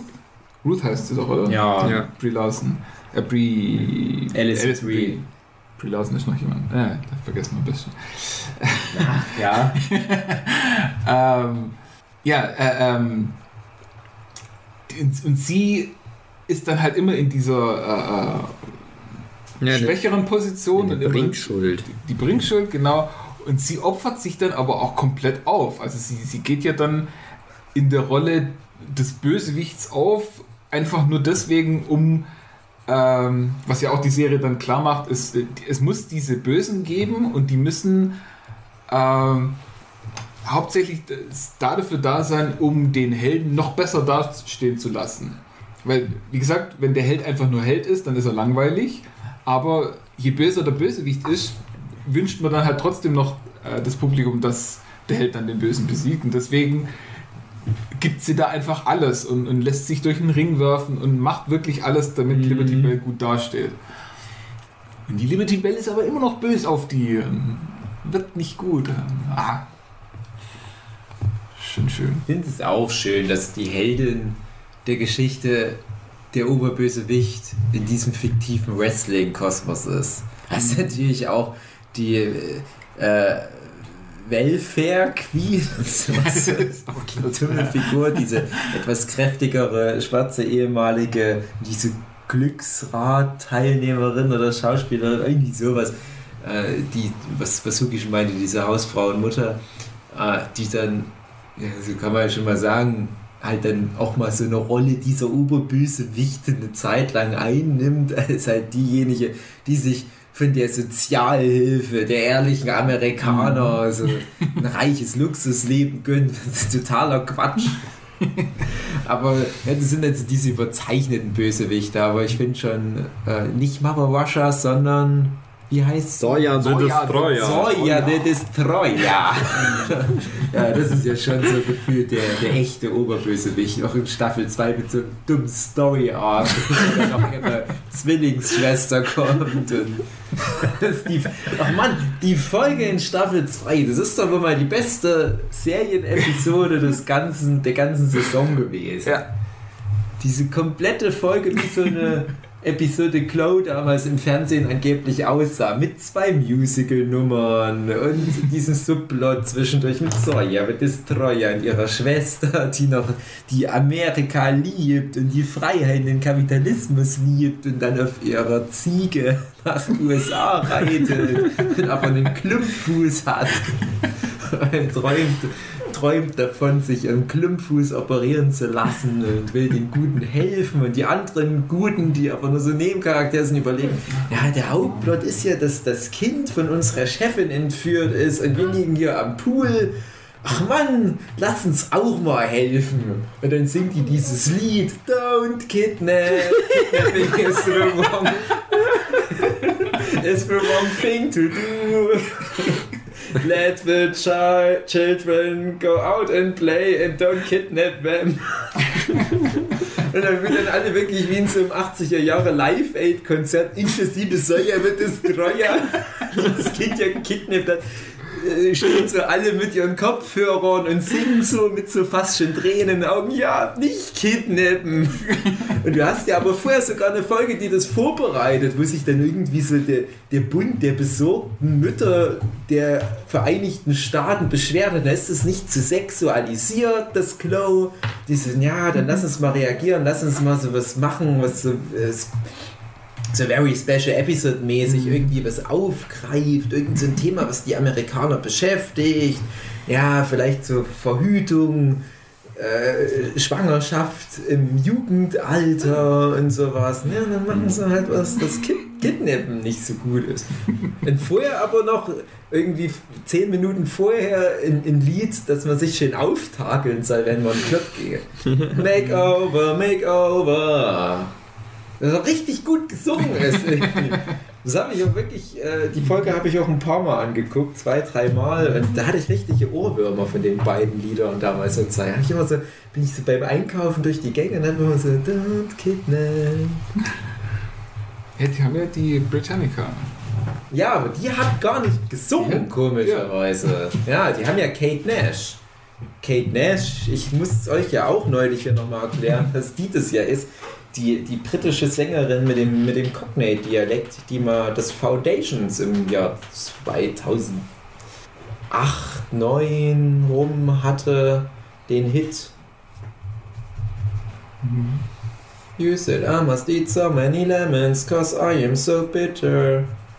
Ihr wisst, welches Lied ich Ja, meine.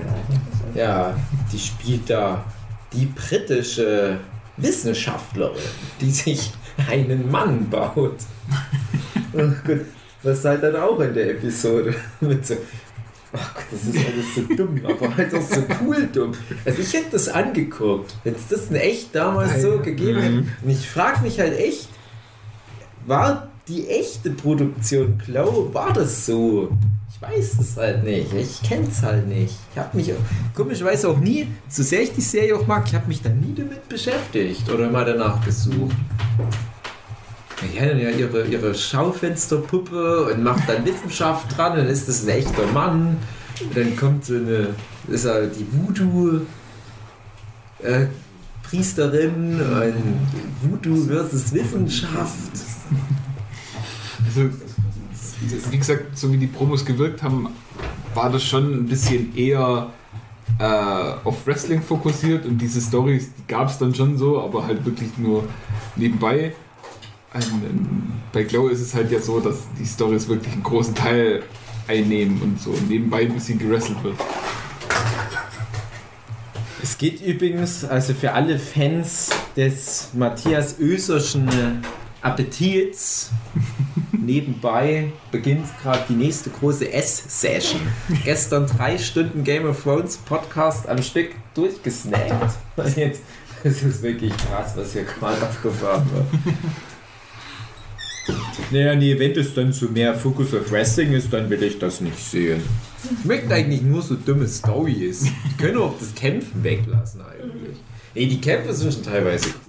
Die haben ja dann in Staffel 2 am Ende auch nochmal so einen Kampf. Das ist schon alles, alles auch cool inszeniert. Mit Staffel so- 3 gibt es am Ende auch noch eine interessante Neuinterpretation. Ich habe ich hab eine Vermutung. Ihr habt so etwa zwei Wörter getroppt, aus der ich mir jetzt schon eine Fan-Theorie zusammenreibe. Sag mal die Wörter. Äh, Oikje und eher so eine riesen Geschlechtsaktnummer, an der alle Wrestlerinnen beteiligt Ja, sind. das ist aber nicht die letzte Folge. Ah, okay. Na gut, nee, ich bin da dazwischen. Also ist, ich freue mich auf Glow Staffel 3. Ich habe es auch neulich, ähm, als es gerade rauskam, natürlich mitbekommen, habe aber gesagt, ich heb mir das noch ein bisschen auf. Also ich hatte das, das Ding nach Staffel 2, dass ich so ein bisschen. Das war gut, aber ich hatte gar keine Motivation, irgendwie die Staffel 3 anzugucken. Obwohl es mir gut gefallen hat. Das, was du halt meintest, so, das ist halt so, Mhm. das ist halt nicht so spektakulär irgendwie. Es geht ja nicht so richtig um was. Und am Anfang denkst du halt auch noch immer so, das ist wie so ein 90er Jahre Ding. Irgendwie so eine B-Liga-Mannschaft muss gegen die A-Liga-Mannschaft gewinnen oder so. Ja. So ein bisschen ist es ja so. Und dann hatte ich immer das Gefühl, ja, das eigentlich sind ja fertig. Und dann wusstest du halt schon, okay, das geht ja jetzt dann in äh, Las Vegas. Las Vegas weiter und so. Und hab dann aber das Staffel 3 geguckt und Staffel 3 ist halt irgendwie nochmal ganz anders. Da kommen nochmal so ganz andere Aspekte rein oder beziehungsweise die besten Elemente werden noch mehr besser ausgebaut und so. Dass ich jetzt direkt Bock auf Staffel 4 hätte. Ja. Nee, und mir hat halt, bei mir war es genau anders. Ich habe halt, wie gesagt, Staffel 1 direkt als es rauskam, hatte dann lange Netflix-Pause. Ich nehme nur mal so anderthalb Jahre Netflix-Pause. Ja, das wäre ganz gut, wenn das nicht immer so piept. Nein, nein, macht noch Spaß. Äh, und dann wusste ich, zwischendurch kam Chloe. Das war tatsächlich so der einzige Grund, wo ich überlegt habe, abonnierst du jetzt wieder Netflix nur, um die eine Staffel Chloe zu gucken, weil so gut hatte mir die erste Staffel gefallen. Und dann war das aber auch wiederum so dieser Hype. Ah, Staffel 2 ist endlich da. Ich habe zwar dann noch von Leuten gehört, hey, guck dir Staffel 2 an, ist wieder sehr gut.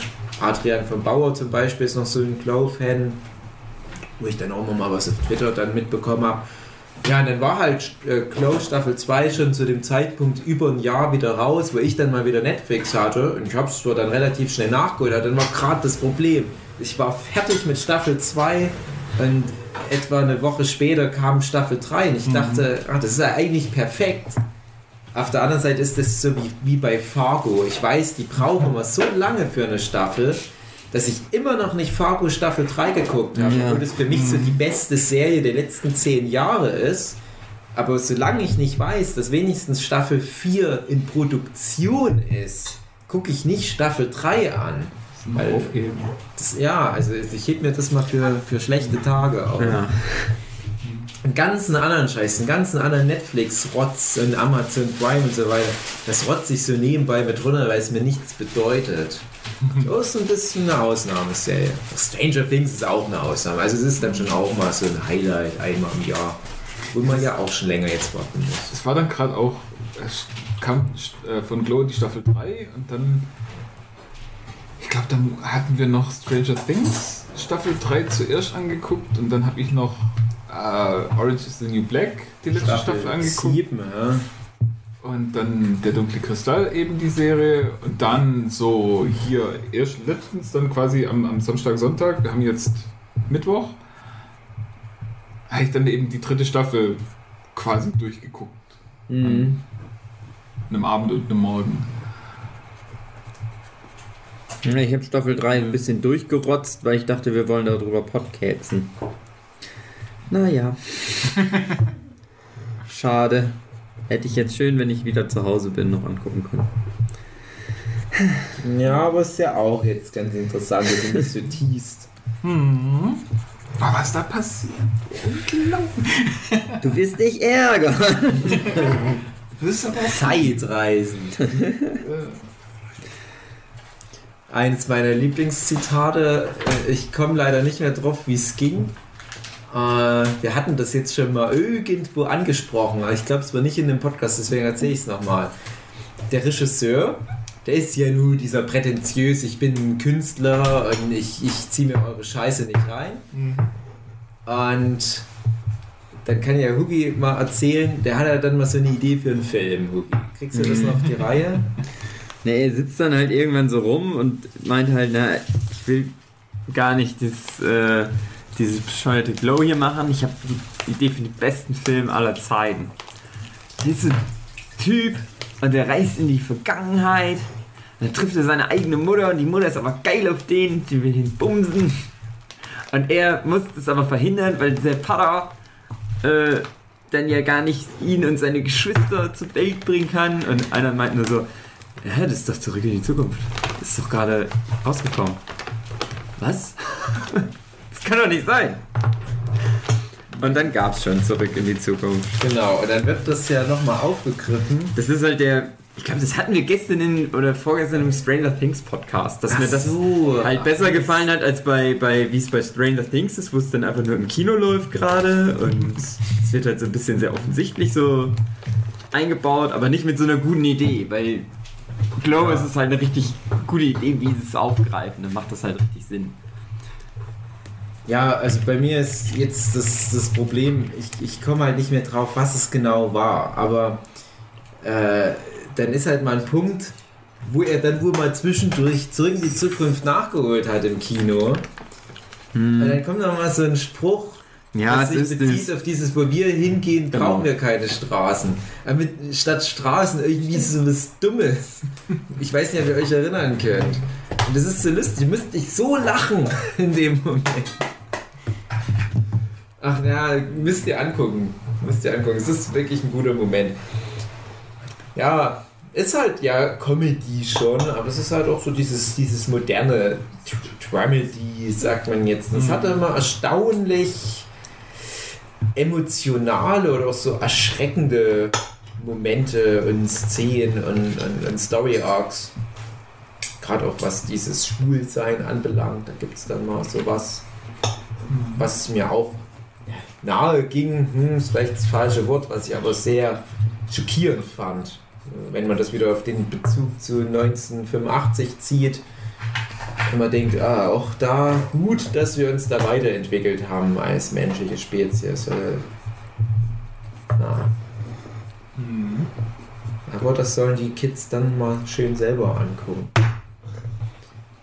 Tja, wollen wir noch mal kurz über die verschiedenen Wrestlerinnen quatschen? Ja. also die Hauptcharaktere haben wir schon ganz gut.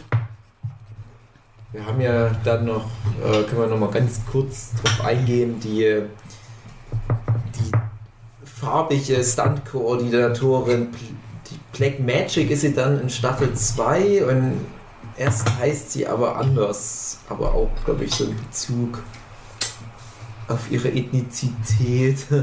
Ich hätte jetzt fast gesagt Mama Gambo, aber das ist Ja, was anderes. nee. Ich kann aber auch einfach mal, ich hatte mir vorhin schon mal im Wikipedia die Namen angeguckt, zum Beispiel Betty heißt die Liberty Bell. Kann man jetzt ja einmal versuchen, sich zu merken. Äh, nee, Chunk Chain hieß sie am Anfang. Chunk Chain, ja, die ja wirklich die einzige am Anfang ist, die das schon kann. Die ja dann auch so ein Story-Arc hat, dass sie versucht, aus diesem Stunt-Woman-Gewerbe raus in die echte Schauspielerei mal reinzukommen. Ja, dann hast du Machu Picchu, die wir schon erwähnt haben, die auch so ein bisschen kräftigere, ich schätze mal Maori-Stämmige, die eine Wrestlerfamilie hat Ah, mit die zwei Profi-Wrestler-Brüdern. Das sagt sie, glaube ich, in der dritten Staffel mal geschwind. Ja, die ist teil schwarz und Genau. ich glaube, es ist wirklich Maori. Mhm. So hawaiianisch Einfluss. Ja. Ja, genau, ja, das ist. Ich meine, dass die das gleiche ist, was auch The Rock nämlich Ja, ja. ist. Wahrscheinlich auch als Anspielung darauf, weil wir uns kurz vorher mal irgendwie über The Rock unterhalten hatten. Und dann ist, habe ich so gedacht, ah ja, das ist genau wie. Ja, Äh, ja halt äh, so. Ähm, na, wie heißt es gleich? Diese, die, dieser Bereich der Welt. Ach komm. Ozeanien? Nee, nee, nee. Ähm, ach, bin ich denn dumm? Wie heißt denn das, wo auch Neuseeland noch mit reinfällt? Und diese, Ozeanien. Nee, nee, nicht. Ich meine, nee, nee, Ozean ist was anderes. Ja, also das gehört ja zu verschiedenen Sachen. Polynesien. Polynesien, genau. Dieses, äh, da ist Neuseeland ein bisschen weiter weg. Aber ja, Nee, Polynesien und Neuseeland, das ist, glaube ich.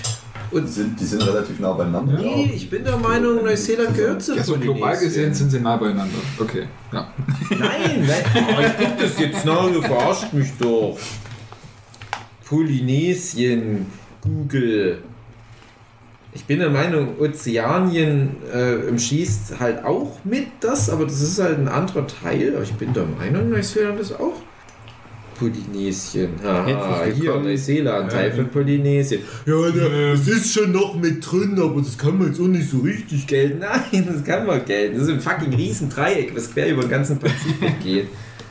Ja, wo halt die, die Menschen halt einfach ein bisschen dunkelhäutiger ist so nah beieinander wie Spanien und Skandinavien. Nee, ich sage ja nicht, dass es nah beieinander ist. Ich sage nur, dass es halt Teil von Polynesien ist. Und die Leute, die in Polynesien leben, also die Ureinwohner, die haben schon alle dieses so ein bisschen asiatischen Einschlag, dunklere Haut und Hm. ja, so irgendwie gedrungenere Gesichter, würde ich mal sagen.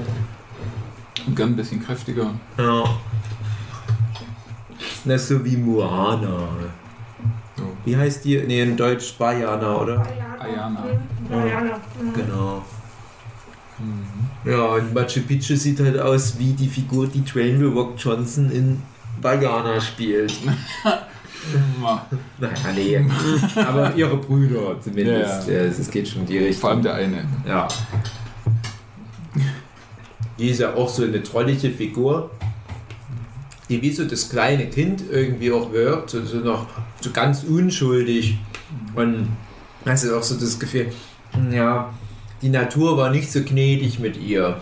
Da geht wahrscheinlich nicht so viel. Aber die hat auch so ein, so ein gesundes Selbstwertgefühl, das finde ich schön. Also Ja, und sie ist halt quasi die einzige von der ganzen Truppe, die Ahnung von Wrestling hat. Und zwar richtig. Also, Mm, die aber auch sonst so, finde ich, eine gute Einstellung zum Mhm. Leben hat. Und dann nochmal in Staffel 2 war es dann nochmal, dass ich auch mal so was droppt, so von wegen, ja, ich würde jetzt auch mal mir gerne einen Schwanz reinziehen. Hätte ich gerade so Bock, wo ich mir dachte, ach, du bist doch ein sexuelles Wesen, okay. Das, das, das, freut mich für dich. Ja, also über, über Beirut dürfen wir, glaube ich, nicht zu viel reden, aber die ist halt, die sieht halt arabisch aus. Ich weiß gar nicht, ob die eigentlich Inderin oder Pakistani ist. Aber die sagen halt, nö, du bist jetzt Terroristin. Mhm. Ich glaube, dass sie aus in, also nicht aus Indien kommt, sondern indisch. stimmig. Aus einer indischen Familie. Ja. Ich meine, dass das mal ge Mhm. erzählt wird, aber ich weiß Mhm. es auch schon wieder nicht mehr. Die hat auch so eine ganz, ja, so ein bisschen schüchtern, eher so zierliches Mädchen ist, wo man denkt, ah, das könnte auch eine ganz andere Richtung gehen. Die könnte auch so eine Jasmin bei Aladdin sein. Also, ah, nee, du siehst halt aus wie eine Terroristin. Und ist das jetzt so eine Persona? Ach nö. Versucht sich ja dann sogar so ein bisschen Staffel 2 zu wehren, indem sie sich so ein Story Arc ausdenkt, wie sie die Rolle des Phönix einnehmen kann oder dann hat es auch mal eine Stelle, wo sie mal in schönem Kleid tanzt. Mm, Aber zumindest soweit ich geguckt habe, kommt sie leider aus der Terroristennummer noch nicht raus. Mhm. ja, Fortune Cookie, die ist ja einfach nur so total stereotype Mhm. asiatische Reishut-Ninja-Kämpferin. Kann ich was holen, bevor ich nicht doch noch was Falsches sag? Ja, dann haben wir natürlich die Britannica, die wir schon angesprochen haben, die von der berühmten Sängerin Kate Nash, die damals etwa 2008, 2009 das berühmte Lied Foundations hatte. Ach, die war. Könnt ihr euch an die erinnern? da will ich ganz ehrlich sagen, das habe ich nicht gleich erkannt. Ich habe dann nur im Vorspann gesehen, Kate Nash? Ah, wie die Sängerin Kate Nash, aber die sehen sich gar nicht ähnlich. Hm. Genau. Fortune Cookie ist tatsächlich Alan Wong bekannt als die neue Freundin von Scott Pilgrim. Knives Chow. Mhm. Hätte ich nicht erkannt. Ja, weil die halt bei Scott Pilgrim, Pilgrim nicht so ein Reishut aufhaben. Das hat man gar nicht gemerkt, dass die Asiatin ist. Ja, dann Welfare Queen hatten wir schon, die ja dann auch noch so ein bisschen ausgebaut wird in Staffel 2. Als gibt es ja dann noch so eine schöne Szene mit ihrem Sohn, der sich dann noch für seine Mutti schämt. Generell scheint ja so ein bisschen da Probleme zu haben mit Privatleben zunehmend. Ah, Die hat dann auch so eine Freundschaft entwickelt mit der Betty. Das fand ich auch ganz schön. Hätte ich nicht gedacht, dass ausgerechnet die beiden dann mal zueinander kommen. Das sind halt so die beiden Mütter ähm, mit Schauspielerfahrung. Ja, warum denn nicht? Und dann hast du noch die so, so die Disco-Frau ist. Die kann ich irgendwie am wenigsten immer einordnen. Ja, Dachte stimmt. ich auch die längste Zeit, oder äh, am Anfang mal kurz, ist das Christina Applegate? Nee, dann ist sie wahrscheinlich schon nee, ein die, bisschen zu sieht, alt. die sieht doch zu abgefuckt irgendwie Ja. aus. Die ist doch, glaube ich, gar nicht so alt. Die hat auch bei The Boys mitgespielt, hat nur so eine ganz kleine Mhm. Rolle. Ich habe vergessen immer, dass die auch da ist. Bei der habe ich immer das Gefühl, ich verstehe die Rolle, die die spielt, aber so rein optisch passt die für mich irgendwie nicht so rein. Ich habe immer das Gefühl, das ist so eine Cindy Lauper Madonna Mhm. Version, also, also 80er Jahre Cindy Lauper Madonna. So dieses, hey, girls just wanna have fun, komm, lasst uns auf die Party. Disco gehen. Aber die Schauspielerin, die sieht immer so, so abgefuckt irgendwie aus mit ihren Augenringen. Dass ich denke, sie sieht da nicht aus wie jemand, der halt auf die Art. Die sieht halt aus wie jemand, der schon zu viel Party gemacht Ja, ja. Was für eine Rolle hat die denn als Wrestlerin? Ja, die ist auch nur so Partygirl irgendwie. Okay. Also, ich glaube, das Wesentliche, was du mal siehst, ist, als die halt dieses Makeover-Lied singt Mhm. und die sich dann halt auch für die Disco hübsch macht. Ah, okay. Also mir fallen halt jetzt schon viele Sachen ein, gerade in Staffel 3, was sie da so Mhm. erlebt, aber als Wrestlerin geht die irgendwie unter. Ja, die hat am wenigsten so eine eigene Note. Ja. Der Chunk Chain ja eigentlich auch, das ist glaube ich auch nicht so richtig. Aber später, wenn sie dann Black Magic ist und dann eine Voodoo-Priesterin ist, das ist dann schon mehr. Mhm. wieder so dieses Übertriebene. Aber bei, bei der, bei der Disco-Frau finde ich trotzdem, die hatte so einen wunderschönen Story-Arc in Staffel 2, der mich natürlich äh, in meinem tiefsten Inneren berührt. Die hatte nämlich Verstopfung. Und dann gibt es so diesen schönen Story-Arc, dass halt dann Fortune Cookie kommt und sagt, ja, hier, meine Leute, die haben das ein altes Geheimrezept. Und sie denkt, ah ja, also so asiatische Gewürzmischung und so weiter. Und dann sagt Fortune Cookie, ja, ich gebe dir das Geheimrezept, weil die wollen ja Jungs bumsen. Die hat aber Angst, dass ihr Bauch zu voll mit Kacke ist. Und das wird dann halt schwierig beim Rumbumsen. Ne? Und dann sagt Fortune Cookie, ja, gib mir deine geile Discojacke und ich verrat's dir. Ja, und dann gibt die ihre geliebte Discojacke her ja, und dann gibt ihr Fortune Cookie aber so einen Analeinlauf. und, ne, und dann sagt ihn, ah, von wegen deine Leute. Oh, aber es hat bisher jedes Mal funktioniert. Ja. Ja, dann muss aber Fortune Cookie zumindest noch helfen, das Ding hinten reinzuschieben. Geschichten, die das Leben schreibt. Gucken, ob das bei mir irgendwann auch nochmal kommt. Mhm. Ich könnte das gerne mal machen. So ein Einlauf. Ich bin so eine lächerliche Gestalt, wenn so das Thema dreimal Stuhlgang geht. täglich Flohsamen zu nehmen. Im Glas. Ja, das stimmt schon. Also, hm. Flusssamen sind schon nicht schlecht. Dass die Podcast-Netzeit immer häufiger um dieses Thema sich Wir kreisen. müssen echt mal einen Stuhlgang-Podcast machen. Mhm, Ja, Das ist eigentlich schon jeder. das ist irgendwie zunehmend. Ich glaube, das ist halt das Thema, warum die Kids noch dranbleiben bei dem Format. Ihr seid die Einzigen, die offen drüber reden. Ja, Mhm. offener als mein ausgehauen. naja. Ach, ja. Also auf jeden Fall Rundweg-Empfehlung. Ja. Für Darmausgänge und Glow. Eine, eine Figur von den Frauen haben wir jetzt noch nicht, das Kind. Also das echte ja, Kind. stimmt. Mhm. Was so ein bisschen unangenehm ist gegen Ende von Staffel 1, aber mehr wollen wir, glaube ich, noch nicht erzählen. Die ist halt Fan von dem Regisseur. Die ist aber noch ganz schön jung, auch jünger als man denkt. Und die hat auch nicht so eine richtige Rolle, ist ein bisschen Punk-Girl oder was, die da ist. Gucken. Die ist dann halt auch weiterhin dabei. Aber ja, darf man, äh, über die Figur darf man aufgrund von so ein bisschen Twist nicht zu viel verraten. Mhm. Entwickelt sich in der zweiten Staffel noch ein bisschen weiter. Genau, und dann haben wir ja noch den Produzent, der schon angesprochen wurde, der ja homosexuell ist, aber es war anscheinend nicht so richtig. Er will es, glaube ich, selber nicht Ja. zugeben. Der früher mal mit seinen Kumpel in Anführungsstrichen, in Anführungsstrichen gewrestelt hat. Ich glaube, er ist sich noch unschlüssig oder er weiß es halt noch nicht so richtig selber. Und er hat halt vor allem so eine ganz furchtbar strenge Mutter, äh, von der er auch quasi abhängig ist. Also die, die Mutter ist super reich und er lebt also quasi auf Kosten seiner Mutter und darf dann vielleicht auch nicht, selbst wenn es ihm selber einigermaßen noch bewusst wäre, dürfte das ja niemals irgendwie sagen, weil die Mutter will natürlich unbedingt, dass er Babys macht. Babys macht und dass sie halt noch. Kein Spoiler, aber Zitat aus der dritten Staffel: Sie will unbedingt noch Kinder in dem Alter, wo man Ja. die Leute noch äh, meinen, es wäre ihres. Ne? Aber ich glaube, der Zeitpunkt ist schon rum, aber ist egal.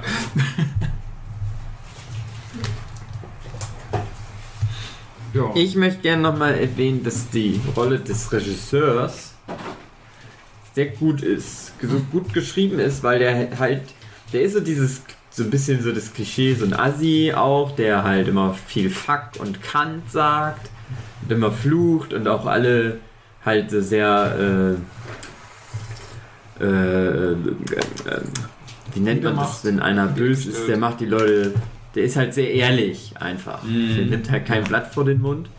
Aber der hat trotzdem das Herz am rechten Fleck. Das meinte ich mit der Szene im Auto. Und Da der, sieht man halt wirklich. ja, Und der- macht sie die ganze Folge über nieder und dann gibt es aber die eine Szene im Auto, wo er sagt, so, okay. Vor allem halt dann fast die ganze Staffel 2 wird er ja dann auch in so eine andere Richtung noch reingebracht, wo man Mhm. denkt, na, ist das jetzt für den nicht eigentlich blöd, aber der nimmt das ja gern an. Spoilerfrei. Ja, Ja, das fand ich sehr, sehr süß. Da entwickelt sich in der dritten Staffel auch noch was, wo ich, wo ich nicht weiß, ob das eine gute Richtung ist, in die sich das entwickelt, aber Ich habe eine Ahnung. Ich habe eine Ahnung, eventuell, aber naja, ist dann Mhm. wahrscheinlich eh wieder ganz anders, als ich denke. Nein, ich habe ja auch. Und, schon- äh, ach so, was ich noch sagen wollte, der Mhm. Schauspieler, der hat ja nämlich letztens ein Interview gegeben und da ging es halt auch um die Rolle ein bisschen und generell, und der, weil er ja Comedy macht. Und der meinte halt so, ja, er findet es so albern, dass viele Comedians jetzt dieses Problem haben, wie sich unsere Gesellschaft heute entwickelt und dass du, du darfst ja nichts mehr sagen Mhm. bla bla bla. Und er meinte halt, ja, das ist so dieses, die, die wollen unbedingt ihre alten Witze immer noch weiter erzählen. Ja. Und er ist halt so, er nimmt sich dem halt einfach an und versucht danach dann seine Comedy anzupassen, also sich weiterzuentwickeln. Der, und oder, oder schon unterstellt den das vielen Comedians, dass die halt so diesen Stillstand haben, dass die sich nicht mehr was Neues auf was Neues einlassen können und so. Und jetzt gerade in Staffel 3, finde ich, da merkt man das sehr, ja, der ist wahrscheinlich nicht selber geschrieben, aber der passt halt so sehr gut in diese Rolle Mhm. einfach. Na, ich kann mir schon vorstellen. Ein alter Typ, der aber der trotzdem- Teil hat, zumindest an dem Prozess. Ja. Ja, also halt ein alter Typ aus einer anderen Zeit, der aber Ja. Si- sich wappnet und weitermacht und nicht Ja. in alten Vergangenen rumhängt für immer und ewig. Der ja selbst in den 80ern schon überholt war. Ja. Nee, den mag ich auch sehr gerne. Aber wie ich schon vorhin mal erwähnte, ich glaube halt echt, der ist dann so ein bisschen Breakthrough-Character geworden, der, der größer geschrieben wurde Ja, über, kann über es die Staffel. schon sein. Weil er vielleicht doch ein bisschen überraschend so eine positive Resonanz bekommen hat. Es ist nur eine Vermutung, kann auch totaler Quatsch sein. Kann auch sein, es war auch wirklich von Anfang an der Arc. Aber woran ich es halt festmache, ist seine Beziehung zu der Alison Brie-Figur. Mhm. Dass ausgerechnet da sich so gewisse Strukturen entwickeln. Mhm. Es ist halt, ja, die, die bieten halt so einen wunderbaren äh, Gegenpol zueinander. Mhm. Dass sie so voll dabei ist und voll engagiert und er halt einfach nur, ja, macht halt, weil es gerade Geld Kohle gibt, zumindest anfangs. Und sich dann auch so ein bisschen wandelt, dass er dann irgendwann mal sagt, ja, okay, das ist jetzt der Job und der muss gemacht werden. Und sie dann so ein bisschen Zweifel dran hegt, ob das jetzt wirklich ihrer Karriere zuträglich ist. Matthias denkt sich immer was Neues aus, um lustige Geräusche im Hintergrund zu machen. Ja. Mhm. Ja. Jo. Nochmal? Ja, Das ist der Brotschneid und, und was weiß ich, mit der Gabel auf den Teller kratzt und was weiß ich, was man sonst noch. so- Ja, ich hoffe, man hört das nicht. Ich weiß, ich kann mir das immer nicht vorstellen, wie das dann ist mit der Atmo, wie das alles so wahrgenommen wird. Die sind eh der Podcast mit der schlechtesten Atmo. Ja, An André filtert das alles mit irgend so krasser ILM-Technik raus. So im Sekundentakt dreht er irgendwelche Regler hoch und runter, damit es das perfekte Klangerlebnis ist. Und am Ende merkt er, ach, das ist nicht mehr der Nerdship-Podcast. Und dann kauft er sich ganz teuer zur, zu Stockgeräusche und baut die dann wieder ein. So. Er engagiert Leute, die dann halt auf einer Waschmaschine Ja, rumklopfen, ja, genau. in einem Kiesbett Flop on a rumlaufen. Plate MP3 einfügen. Stellt sich stundenlang an der Autobahn, um Autobahngeräusche aufzunehmen. Ja. Holt dann den weltbesten Kauer, um authentische Kaugeräusche einzufangen. mhm. ich denke, der hält sich dann einfach nur im selben Mikro einfach an. ASMR. Haben wir sonst noch irgendwelche Figuren, die man unbedingt noch erwähnen müsste? Irgendwelche Sachen, auf die man hinweisen könnte, Ja, Staffel man drei, ins aber- Spoilerische reingeht. Ja. Ja. In Staffel 3 kommen nochmal zwei richtig gute Charaktere dazu, die wir aber nicht spoilern wollen. Cool. Das ist lieb von euch. Ihr seid halt richtige Freunde. Eigentlich drei coole Charaktere, weil den dritten Typ finde ich auch richtig cool, aber der hat irgendwie. Er wird dann am Ende so ein bisschen übel abgesägt. der dann wahrscheinlich nicht mehr mitspielen wird. Oh. Ja. Hm. Just can't wait. Ich will jetzt sofort Glee 3 gucken. Ich will noch mehr Glow angucken. Die Anna hat bestimmt Netflix, dann kannst du es da noch angucken. Nein, nein, nein, das halte Ja, nicht. Schwester hat Netflix. Ich hoffe halt immer, dass meine Zoomer irgendwann Glow mit angucken, weil ich finde, das würde jede Frau aufwerten, das zu gucken. Inwiefern? Ja, ist eine, so eine coole Frauenserie. Frauen, ihr mögt immer nur so äh, Shopping Queen gucken und die Pferde Ja, Queen. und die Idole. Und die nicht gerne rückwärts einparkt. Ich finde, das Shopping Queen gucken mein Vater sehr aufgewertet hat. Ja. Nee, ich meine nur. mh, Also, ein kleiner Exkurs. Ja, warum? Genau, von wegen. Und diese fantastischen. Er Oh. stinkt. So ist so, aber dann über mich bei den Essgeräuschen und Esszubereitungsgeräuschen beschweren, ne? Aber pass auf. Ich habe ja immer so dieses alte, eingesessene Bild. Das ist so die lange Zeit zumindest die stärksten Frauenfiguren oder Frauenserien, Serien mit starken Frauen, wie auch immer, von Männern geschrieben und created und Hm. als Regisseur begleitet worden, siehe Joss Whedon, bei dem es gar nicht geht, unter beste Frauenfigur aller Zeiten. Und auf der anderen Seite gibt es ja zunehmend solche Serien von und mit Frauen. Ach, Matthias. Und ganz extremes Beispiel ist für mich dann immer die Serie Girls von und mit Lena Dunham, Mhm. wo du irgendwann machen vielleicht mal den großen Girls Podcast. Ich rechne aber fast nicht damit. Ich habe es euch mal angeboten, aber die Zeit ist vorbei, jetzt möchte ich nicht mehr. wo du wirklich so das perfekte Team hinter der Serie hast, eigentlich für diese Art Stoff. Du hast so autobiografisch irgendwie was über Frauen in New York, von Frauen aus New York, die sich quasi fast schon noch mit selber spielen. Und das sind aber ganz furchtbar unangenehme Charaktere alles. Das ist perfekt für einen Jochen. Das ist so total ähm, selbstbezogen, so egozentrisch und machen ständig alles falsch. Und Ich möchte an der Stelle nochmal Fleabag erwähnt haben. Sehr gute Serie, habe ich sehr gemocht. Ja, auch so ein Fall. Ja, auch von einer Frau, die sich selber da auch die Hauptrolle geschrieben hat und dann aber auch so eine unangenehme Hauptcharakter. Stimmt, es geht so in die Richtung auch Girls. Und auf der anderen Seite sind aber so drei männliche Hauptfiguren bei Girls und die sind alle drei super sympathisch. Zum Beispiel Adam Driver, bevor dann Kylo Ren wurde. Ganz, ganz tolle Figur. Dann hast du noch den homosexuellen Mitbewohner, ganz tolle Figur. Die haben alle ganz tolle Character Arcs. Aber die etwa vier weiblichen Hauptfiguren, ah, ah, die sind nicht so toll. Und ich finde, hier ist es halt so ein schönes Zwischending. Hast halt auch wieder Frauen, die die Serie created haben, was gut ist, weil die halt einen anderen Blick dann doch nochmal als ein Joss Whedon auf Frauen haben. Joss Whedon, der sieht halt dann nur die Brust und den geilen Arsch. Nicht bei. Irgendwas passiert hier gerade nebenbei. Es ist, äh, naja, ich lasse mich jetzt nicht mehr ärgern von Matthias und der Anna Backfisch. So, aber was viel interessanter ist für die Zuhörenden als das, was sie jetzt ja nicht sehen, das ist, dass die Macher, also die, die, die Fla Hive und die Mensch. Ja, dann mach. Was Da kommt bestimmt.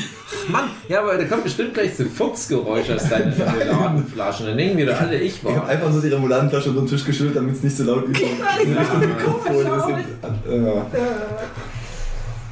Ja. Siehst du, jetzt kommen nämlich so Fuchsgeräusche. Vielen Dank.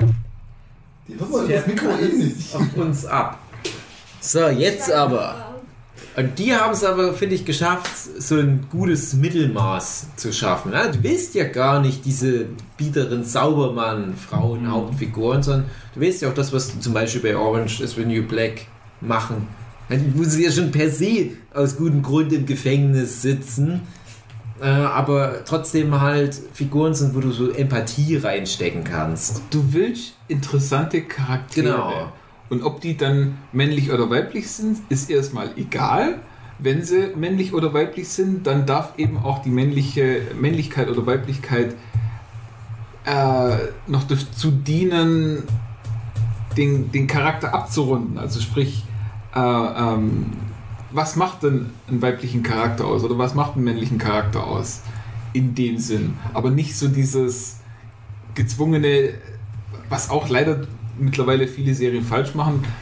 Die haben jetzt starke Frauencharaktere, aber die Frauencharaktere sind dann halt alles so diese, diese Superweiber und, und machen nichts falsch und, und nur die bösen Männer machen alles Ja. falsch. Und dann auch denkst du, ja, das geht jetzt aber in eine falsche Richtung. Also starke Frauen, ja, schön, aber interessante Frauen, bitteschön. Ja. Also, ne? Endlich sagt's mal einer. Da kann es gerne weiter in die Richtung gehen. Und eben auch dann, weil wir hier nur Männer und Frauen angesprochen haben, also gern auch alles Mögliche an anderem, was so kreucht und fleucht. Ähm, die dürfen dann auch alles sein, was sie wollen, aber äh, dann eben auch wieder in einer interessanten Weise. Also, Mhm. äh, wenn du dann einfach nur irgendwo eine Lesbe einbaust, damit es lesbisch ist, oder einen Schwulen einbaust, weil er schwul ist, in, in, in den meisten Co äh, Comedy-Serien ist es halt leider so, dass halt noch der schwule Mitbewohner da ist, weil haha ist halt witzig. Ja, der redet so komisch. Genau, das, das ist halt auch wieder so blöd, aber wenn du halt so, so die Charaktere einbaust und die interessant machst, dann ist es halt super. Mhm. Ja, die sollen bitte mehr zu tun haben als nur ihr. Das, das Ding. Genau, ihr Gimmick. Ja, quasi. genau. Ja. Gilt allgemein, darf alles sein, nur nicht langweilig. Mhm. Das stimmt. Das war jetzt schön. Warum, bef warum befolgen wir das nicht selber? Weil wir sind nichts Und auch noch langweilig. Ich bin ein wandelndes Gimmick. Ja. Ich bin der Affenjunge. Sehr teures CGI müssen wir immer. Ja. Meine sehr verehrten Zuhörenden, Und Zuhörendinnen. das war mal wieder auch eine Ausgabe des Nörsche Podcasts. So kann es auch mal gehen. Nicht immer nur. Nicht immer nur Spaß. scheißen und essen, na doch. Bis zum nächsten Mal. Wenn es Würde ich- wieder heißt. Heißt, wir- ich muss mir echt mal was ausdenken. Ja. Irgendeinen Wahlspruch. Hallo. Wenn es, wenn es wieder heißt, Frauen können alles, was Jungs können. Hauptsache sind nicht langweilig, die ollen Kützen. oh nein. Es wird nicht besser. Ich, ich glaube, ich mache lieber schnell was. Sagt noch irgendwas. Tschüss. ciao. Mm.